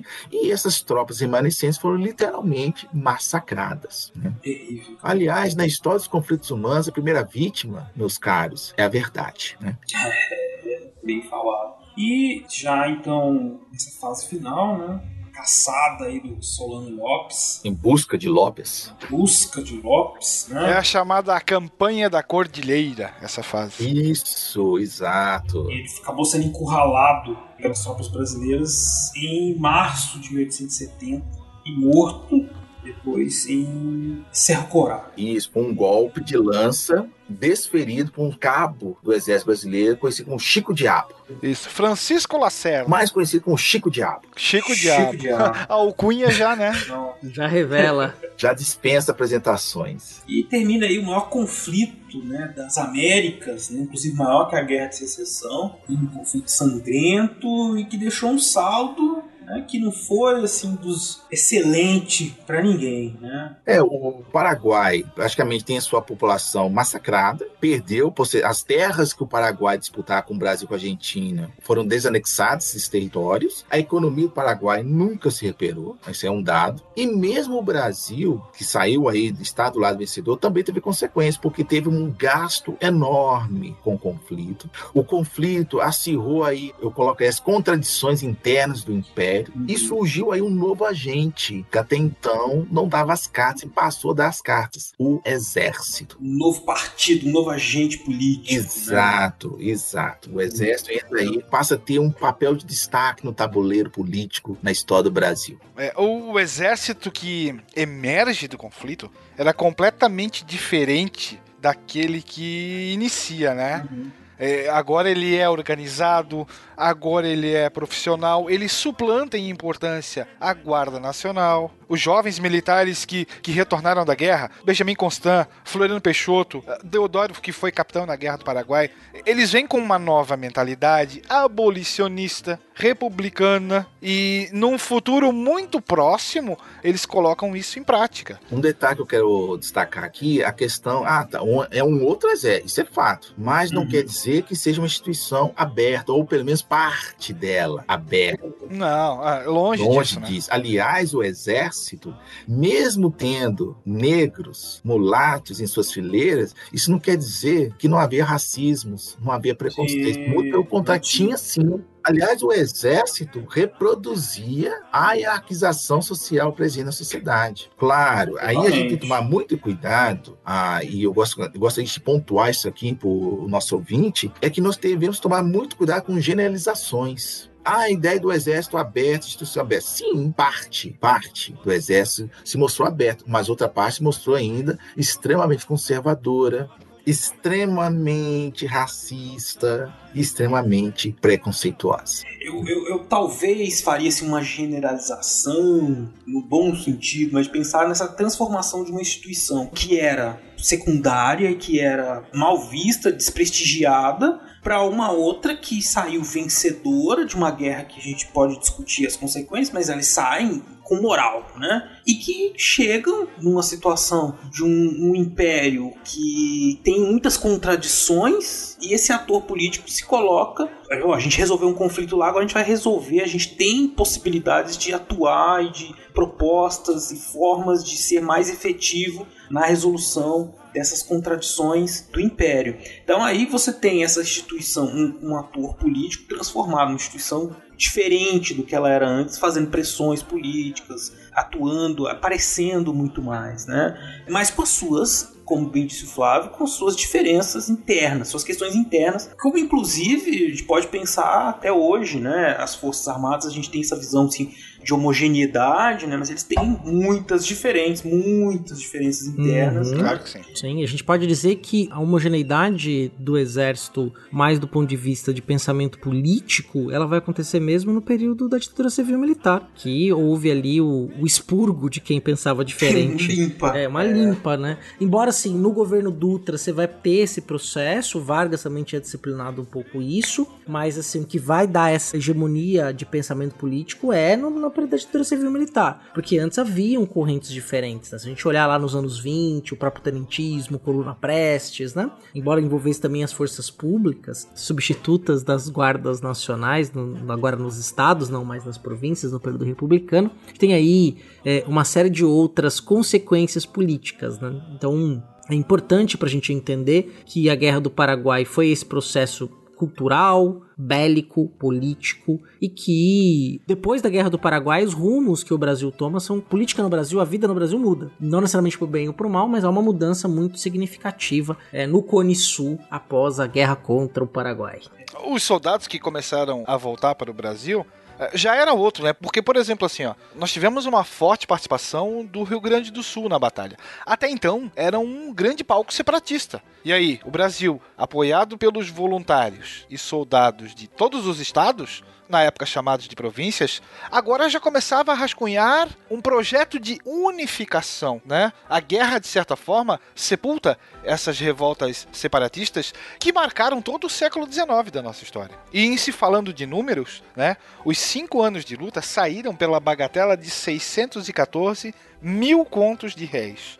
O orçamento anual do país era 57 mil contos, ou seja, ela custou mais que 11 vezes o orçamento da União. E aí o que, que você faz para cobrir o rombo? Aumenta impostos e faz empréstimos. E aí quem é que fica com as mãos abanando? A elite rural brasileira, que deixa de apoiar o império e o Dom Pedro perde, né, um dos seus grandes alicerces. Esse momento, assim, aí na década de 1870, que vão, nós vamos observar, assim, vai aparecer um monte de movimentos com propostas, né, de alguns republicanos mais radicais, né, que já vinham crescendo, e também é, gente propondo reformas no império, né, para justamente evitar essas, favorecer, né, um desenvolvimento de outras regiões. Enfim, a guerra traz uma série de, de consequências econômicas, políticas para o Brasil, né? Não dá para falar que em 1870 as pessoas já estavam pensando que vai virar república, o império vai acabar, né? Ninguém tava falando disso. É, mas aí o movimento republicano começa a ganhar força aí. Começa a ganhar força. Tanto é que você tem a fundação do Partido Republicano no Rio de Janeiro, a- fundação do Partido Uhum. Republicano em São Paulo, mas claro, com diferenças. Sim. Porque no Rio de Janeiro, quem que é o grosso do Partido Republicano? É a classe média urbana, profissionais liberais. E em São Paulo, proprietários de café. Mas quem são esses proprietários de café? São, sua grande maioria, ali da região do chamado Oeste Paulista, que vão se destacar do conjunto dos proprietários rurais por dois fatores. Primeiro, porque modernizaram as técnicas de produção de café, beneficiamento de café,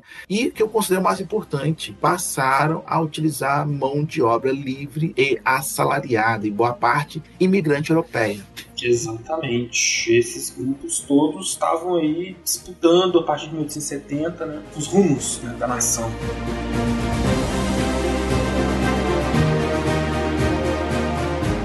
Mas eu queria, além da gente falar aí dos finais, né, do final da guerra, os sentidos, né, as consequências, tem uma coisa que a gente ficou passando aqui enquanto a gente falava, né, que são essas diferentes histórias da guerra, né? Todo mundo falou que ah, porque eu aprendi na época falava do, do Solano Lopes, né, como um malvadão, depois uma crítica aos militares, quer dizer, a história da Guerra do Paraguai foi sendo contada durante a história do Brasil, do século XX, de diversas formas diferentes, né? Uma visão às vezes mais pejorativa, mais crítica ao Paraguai, mais crítica à atuação dos militares, né? E os historiadores mais recentemente têm se utilizado aí de análise de diversas fontes, tem visto, por exemplo, o papel da Inglaterra, que revisto né, o papel da Inglaterra, não como aquela o grande imperialista que queria destruir o Paraguai, que tinha interesse dos dois lados. A gente foi falando em diversos momentos aqui dessas várias fases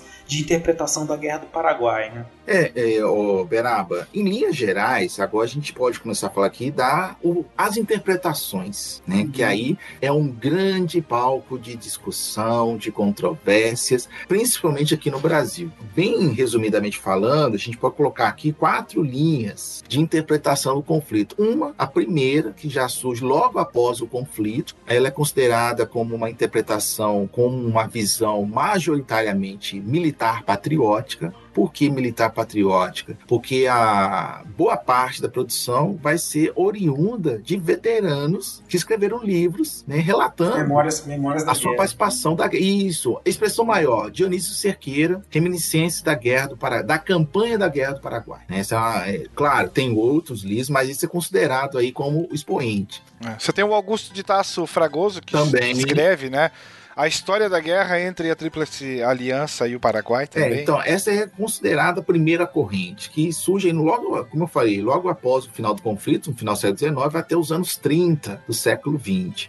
Mas, nesse mesmo período, nós temos aí alguns autores que colocam uma, que há uma segunda corrente de interpretação, que seria a crítica positivista, porque vai ser aí o positivismo aí no final do século XIX, que aliás é a República, vai ter uma forte influência positivista, né? À toa que tá na- até hoje na nossa bandeira a divisa ordem e progresso, que é um tema caro ao positivismo, mas isso aí é uma outra história, né? Mas assim, o, o que que essa segunda corrente vai criticar? Por que, que ela é crítica positivista? Porque na crítica que é feita pelos positivistas ao Império do Brasil, eles vão ver a Guerra do Paraguai como algo negativo. Então, ou seja, a guerra vai ser negativa porque vai ser uma ação nefasta do Império, né? Mas, nesse período aí, do final do século XIX até os anos 30, acabou prevalecendo, apesar das críticas feitas pelos positivistas, prevaleceu a visão militar patriótica. E arrisco a dizer que até hoje tem, prevalece essa visão. Eu também diria isso, que eu acho que ela tem uma hegemonia, ela tem uma força muito grande na memória coletiva, assim, né? Sim, inclusive, vários locais têm nomes dos militares. Almirante Barroso, E General Zorno, Duque de Caxias, Tamandaré, de Caxias. Tamandaré, Marechal Malé. Osório. Mas aí, seguindo, nós vamos ter aí uma terceira corrente, que é chamada revisionista de esquerda, que vai ter como marco temporal os anos 60 e 70 do século passado. Que é interessante pontuar qual é o contexto é, aí já no século XX, dos anos 60, tanto para Brasil, Argentina, Paraguai, Uruguai, os mesmos países que participaram do conflito. Todos eles estão sob ditaduras militares. Então, ou seja, há um clima de repressão, perseguição, censura à imprensa. E essa historiografia, principalmente aqui no Brasil, o principal expoente dessa corrente revisionista de esquerda vai ser o trabalho do Júlio José Gevenato, Genocídio Americano, né, a Guerra do Paraguai, que vai dizer que o Paraguai, que até então era visto como vilão, nessa visão é uma grande vítima. Aliás, Solano Lopes vai ser um herói que vai ser vítima, que fez frente uma resistência a uma conspiração formar por Brasil Brasil, Argentina, Uruguai e a Inglaterra. O imperialismo inglês, nessa visão, claro, vai ser colocado aí como que um dos principais responsáveis pelo conflito, porque o Paraguai estaria aí desenvolvimento, desenvolvendo um projeto autônomo próprio que contrariava os interesses ingleses. Isso, e essa é uma, é uma visão que também está muito presente, esteve presente em muitas discussões nos anos Ainda na escola era muito comum falar sobre isso nos anos 80. Ah, eu, 90, sou, eu sou desse tempo aí, né? Não vou falar minha idade, né? Mas quem é jovem, né? Como eu, né? Eu estudei essa cartilha aí, né? No, quando eu estava lá na minha antiga sexta série, era essa visão que predominava nos livros de idade de história. A visão do Chevenato, Paul Palmer, que é um argentino que escreve um trabalho chamado Guerra do Paraguai, Grande Negócio. Mas um detalhe é que tanto Chevenato e o Palmer foram que perseguidos. O Chevenato pela ditadura brasileira e o Palmer pela ditadura argentina. Inclusive o próprio Chevenato foi no Paraguai e no Paraguai, também sob ditadura, principalmente do Alfredo Stroessner, vai cultuar a imagem do Solano Lopes não como vilão, mas como herói. Olha isso. E aí vai ter uma analogia aos anos 60, que o Paraguai será uma Cuba a fazer resistência ao imperialismo, não o inglês, mas o norte-americano, aí no contexto dos anos 60 e 70. Porém, qual é a crítica que é feita a essa interpretação? Porque não teve trabalho empírico, ou seja, pesquisa exaustiva às fontes, tanto é que o trabalho Chavenato, apesar de ter grande vendagem, isso, é dado, isso aqui é um dado importante, é, o genocídio americano teve grande número de vendas, mas é um trabalho considerado ensaístico, é um ensaio ensaio, não tem embasamento, pesquisa empírica. Tanto é que nos anos 90, aí é um outro contexto, tanto para o Brasil, Argentina, Paraguai Uruguai, que é o quê? De redemocratização, de abertura política. E no Brasil em específico, aos anos 90, vai ter o quê? O aumento, a abertura de programas de pós-graduação, especial em História. Então, o que, que, eu, que, que eu quero colocar aqui? A abertura de programas que vai, então, o quê? Trazer novas pesquisas, que vai ter aí sim, aquilo que faltou na corrente anterior vai estar presente, que é o quê? Uma análise mais científica, vou dizer, vou colocar aqui, no sentido de que houve o quê? Maior pesquisa nos acervos, tanto no Brasil, na Argentina e no Paraguai. E o principal expoente dessa, dessa última corrente, quarta, que é conhecida como historiografia moderna ou neo-revisionista, é o trabalho do Chavenato, Francis, desculpe, Francisco Doratioto, Doratioto. Né? Maldita Guerra que foi publicado em 2002. Excelente livro, aliás. Muito bom, esgotado, infelizmente. Aliás, qual é a análise do Doratioto? Que qual é a origem da guerra? Não é Solano Lopes, não é o imperialismo inglês, é fruto da contradição e do processo de formação dos estados nacionais envolvidos no conflito: Brasil, Argentina, Isso. Paraguai e Uruguai. Vamos dizer assim, essa é a visão consensualmente mais aceita do conflito, embora também haja críticas ao trabalho do Doratioto, né? Ah, mas esse é normal, né? Sim, aliás, todo o trabalho sempre é lógico. Toda pesquisa ela não tem o objetivo de terminar em si, mas gerar não. novos questionamentos. Né? Ainda mais com uma questão como essa, que é a guerra, né? Sim. envolve tantos personagens, um período extenso, uma época confusa, política. Ah, e, e um detalhe, o Doratioto ele fez um exaustivo trabalho de pesquisa em fontes documentais. No uhum. Brasil, no Paraguai, na Argentina. Em todos os envolvidos, na Inglaterra Sim, também. então, assim, a, ele, inclusive, vai relativizar essa questão da Inglaterra como interessado. Na verdade, é o contrário a Inglaterra não tinha interesse no Isso. conflito. Pela documentação levantada pelo Dorothy Otto e também por historiadores ingleses, aí eu cito aqui Leslie Battle, vai dizer que a Inglaterra tinha interesse em evitar o conflito. Sim, e ela podia perder. Como bom comerciante. Sim, É lógico. porque é interessante que a Inglaterra comerciar com o Brasil, com a Argentina, com o Uruguai e com o Paraguai. E quando, quando a gente citou aqui a Batalha do Riachuelo, que sela a comunicação do Paraguai com o mundo externo, isso significou o quê? Prejuízo para os comerciantes ingleses. Ora, aí como é que não se sustenta, vamos colocar aqui, essa ideia de que a Inglaterra é interessada no conflito? Dentro dessa perspectiva, não se sustenta. Ao contrário, a Inglaterra, pela documentação, principalmente dos diplomatas ingleses, que a questão é, quais são as fontes? As cartas dos diplomatas. E nessas cartas mostra que a Inglaterra não tinha interesse no conflito. Muito pelo contrário. Ela tentou quanto pôde, inclusive na questão, antes de ter a intervenção do Império do Brasil no Uruguai, teve a participação de um diplomata inglês que esteve no Brasil, no Uruguai, na Argentina e no Paraguai, para dizer: olha, vamos evitar o conflito, vamos comercializar. Mas aí as contradições, as ambições falaram mais alto. E aí o que aconteceu? Treta.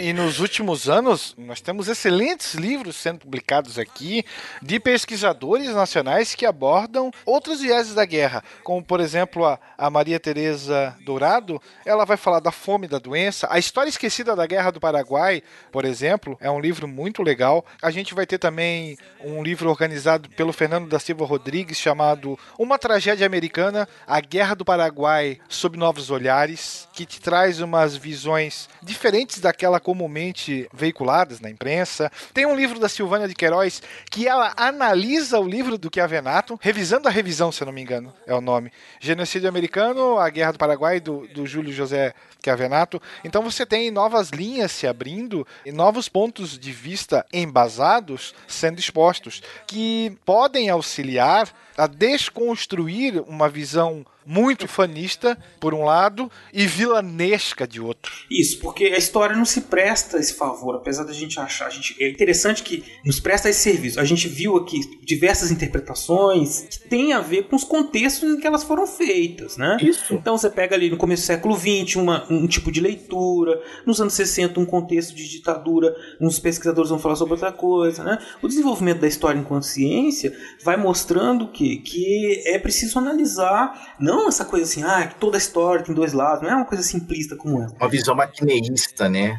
É, Bem não é o mal. maniqueísta, não é isso. É, são, a gente tem que colocar todos esses elementos na análise e tentar fazer com que ela seja, ela contemple né, diversas possibilidades de interpretação ali, de acordo com, evidente, com as provas, com as evidências, né, com as fontes, né, com os outros autores. Então é, um, é uma coisa que é importante para essa leitura né, histórica. E a gente sempre fala muito isso aqui nos nossos episódios. Assim.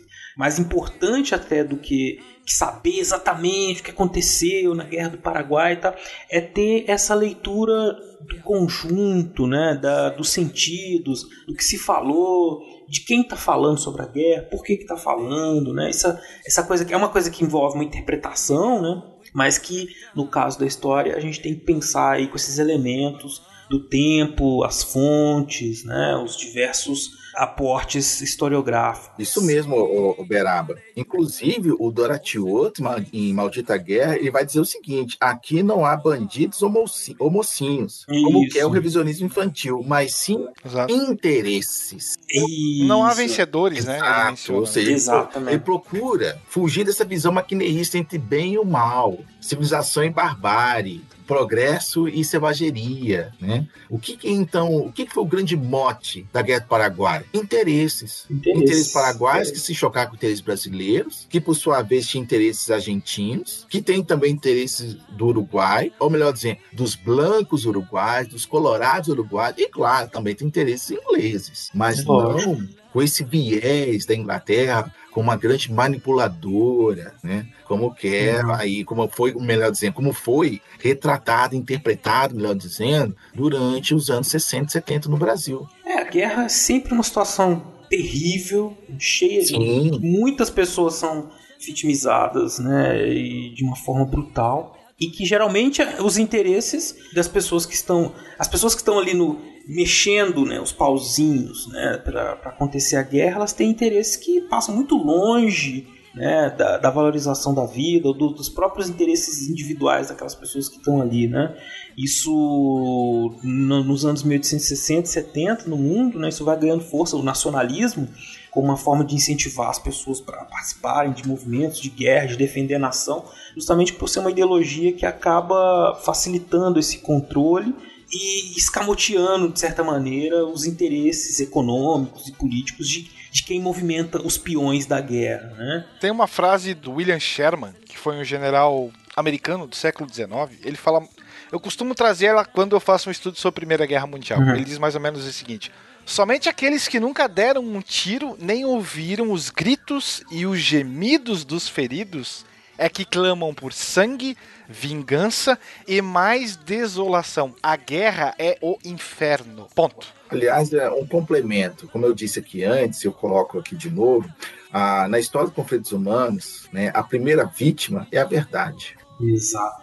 Para aqueles que, que gostam de vídeo, né, de coisas assim, tem uma minissérie dividida em dois capítulos organizada pela TV Escola chamado A Última Guerra do Prata, com quase duas horas de duração, que traz esses novos vieses da batalha da guerra em si, excelente. E tem um outro mais curtinho, feito em 2015, é 2015 por causa dos 150 anos da guerra, foi um episódio da série Caminhos da Reportagem, que a TV Brasil fez. É, Guerra do Paraguai, 150 anos. 40 e poucos minutos, assim, excelente também condensa de forma muito bem organizada, sem maiores pachequismos e sem maiores vilanias. Você tem Francisco Doratiotto participando, você tem Vitor Isaacson, Fernando Sales, Maria Dourado, pessoal que pesquisou a fundo e que vai conversando com, com, com o apreciador do vídeo, né? Eu ia dizer o ouvinte. e, e vai costurando muito bem a, a, teoria mais aceita ou mais em voga a respeito da, dessa epopeia. Vai ter link no post. A produção né, vai se encarregar de colocar os links. Isso, né? sim. O público ouvinte. Produção, produção. É, produção aqui é o CA. Vão ter as referências que a gente citou, os livros que foram citados. Tem um livro novo também da Harper Collins chamado Guerra do Paraguai. De bolso, né? Inclusive, Isso. né? Do José Francisco Botelho e da Laura Ferraza sim, de Lima. Da, daquela coleção nova, né? Isso. Guerras do Brasil.doc, que é baseado no documentário Isso. do Luiz Bolognese. É, mas esse documentário, assim, né? hum, não é aquela Brastemp, assim, Mas é por referência, né? É certo, referência, certo, certo. Como, é, como é que é? Divulgação histórica 100%. Hum. Aí sim. Então vai ter esses links, as referências todas, os clássicos, os mais recentes. Aí você vai, quem tiver interesse em aprender mais e ler mais, a conversa só começou aqui. Nós não esgotamos o tema. É um tema que pode ser revisitado em episódios no futuro. Então eu vou agradecer ao Will e ao Flávio por estar aqui conosco hoje fazendo esse episódio que, olha, eu tô extremamente satisfeito, fiquei muito feliz com este produto que a gente está entregando para você, nosso ouvinte. Você, você me permite uma parte? Não, não lhe dou uma parte. parte. Não lhe dou uma parte. não lhe dou uma parte. claro, Beraba, pode falar. É... Não, é, eu, eu vejo assim, cara, eu fiquei muito feliz aí de ter o Will, cara, que é nosso, nosso companheirão aí do Fronteiras já há muitos anos. E a gente tinha esse sonho de fazer Vamos, a gente tem que falar, vamos chamar o Will, vamos falar da Guerra do Paraguai, cara. Ainda tem, tem muito assunto que eu quero falar com, com o Will, né? Mas fiquei muito, muito contente poder ouvi-lo, né? Tanta, tanta propriedade. E também aí, meu amigão Flávio, companheiro da vida. E... que também é nosso padrinho, né? Nosso padrinho. Também, também nosso padrinho. Os dois. Sou apoiador dessa, dessa importante iniciativa aí do Marcelo Beraba, do CA, com o podcast Fronteiras no Tempo. Importante nesse momento de fake news, né? Tem muitas Isso. fake news. E o que a gente pode fazer para combater as fake news? Fazer produtos de qualidade, né? Então, Isso. Ouçam aí, recomendo, caro ouvinte, Fronteiras no Tempo. Muito bem. Voltamos rapidamente aqui para os recadinhos e o Will, que se você ouvir agora, volta novamente também com seu recordar é viver. A volta dos que não foram, né? No futuro é próximo, logo aqui. Vamos lá, gente. Vamos lá.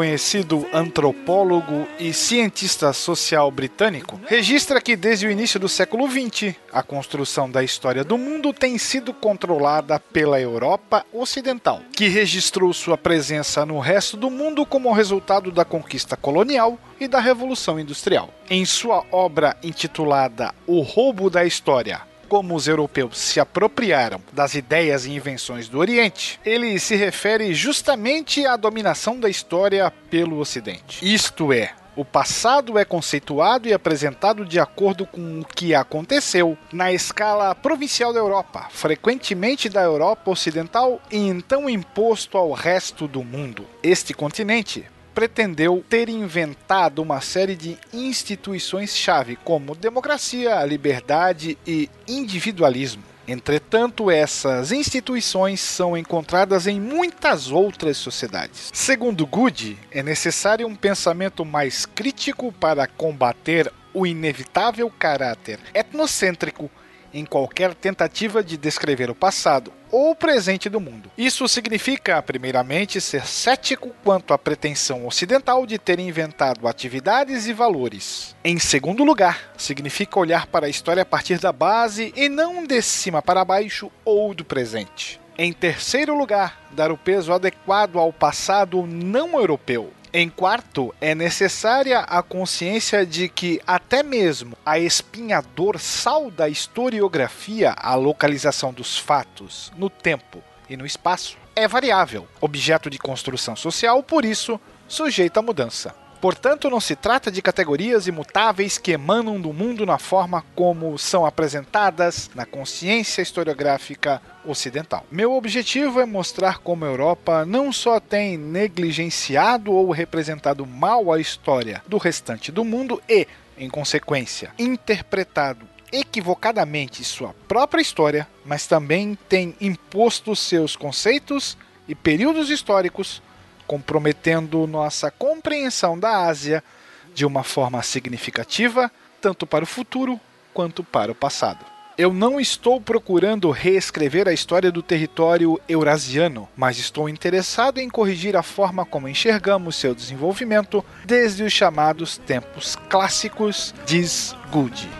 De algum lugar no tempo para Fronteiras, eu sou William Spengler.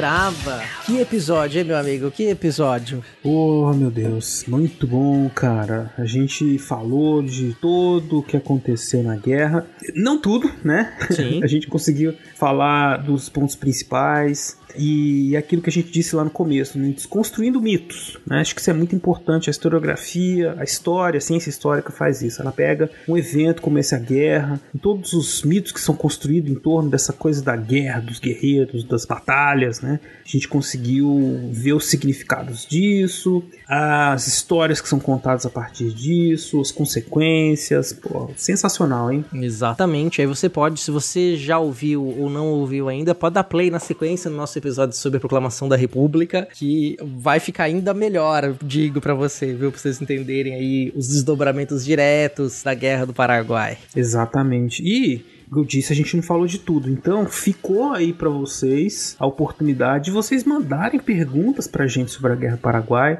Sobre questões que vocês já estudaram, têm curiosidade, ou que queria que a gente aprofundasse, mandem pra gente as suas perguntas, seus comentários. Como é que as pessoas podem entrar em contato com a gente? Olha, são duas formas aí de entrar em contato de forma direta. A primeira é comentando no post do portal Deviante, lá no deviante.com.br barra podcast barra fronteiras no tempo, ou vai direto no Deviante aí na guia ciência, você vai ver o link para fronteiras e comenta no post desse episódio. E aí vamos bater um papo com os outros ouvintes também. E a outra forma é mandando um e-mail para nós no fronteirasnotempo@gmail.com. Exatamente. Vocês também podem achar a gente nas redes sociais principais, no Facebook, facebook.com.br fronteiras no Twitter com arroba front temudo, ou no Instagram, na página do Fronteiras no Tempo. Não deixe de seguir a gente, curtir nossos posts e também pode mandar mensagem direta pra gente lá. A gente tem dito que é a forma mais rápida de entrar em contato comigo com o CA, escrevendo ali no Instagram, né? Que aparece a mensagem ali na hora. A gente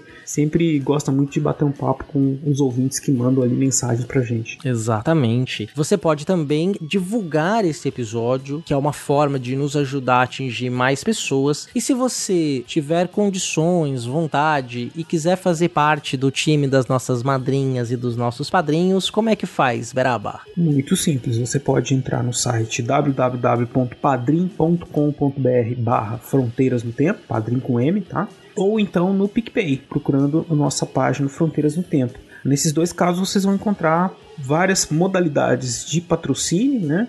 De 1 a 50 reais. E esse dinheiro, né, essa forma de patrocínio é que nos ajuda a manter o projeto, a continuar fazendo ele crescer. Então, Beraba, nós vamos agradecer as pessoas que nos apoiam nesse projeto. Muito bem, nossos queridos e queridas padrinhos e madrinhas, que são Antes, vou pedir desculpa pelo último episódio, porque eu, eu dei um pau na lista de padrinhos e madrinhas. Teve gente que não foi agradecida. Então, eu vou agradecer todo mundo aqui. É, peço desculpas pelo último episódio. Agora vai entrar todo mundo agora. Então, vamos lá.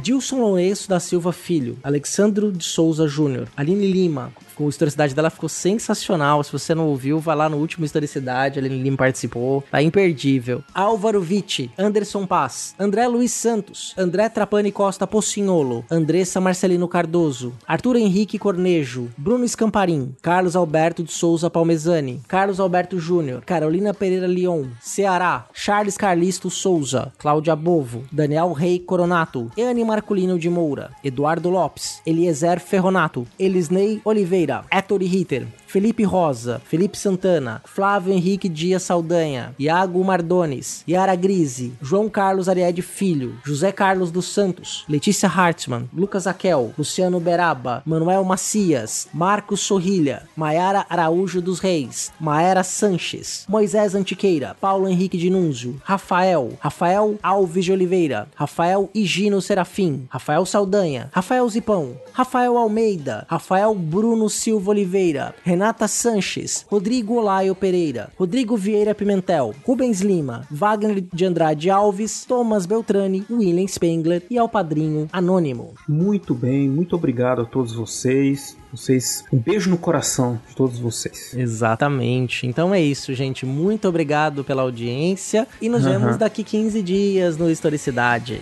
Um abraço a todos e todas. Abraço.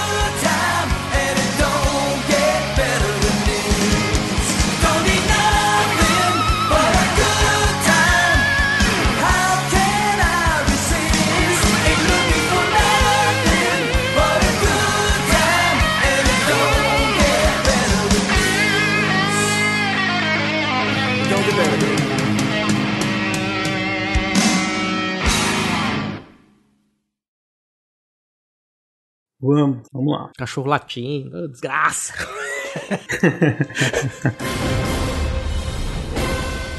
Não ouvi, cara. Tá de boa. Este programa foi produzido por Mentes Deviantes. deviante.com.br A voz da vinheta de abertura é do padrinho Daniel Rei Coronato. Venha eternizar a sua voz aqui no Fronteiras também. Esse programa foi editado por Adriano João Videomaker. Produções audiovisuais e podcasts.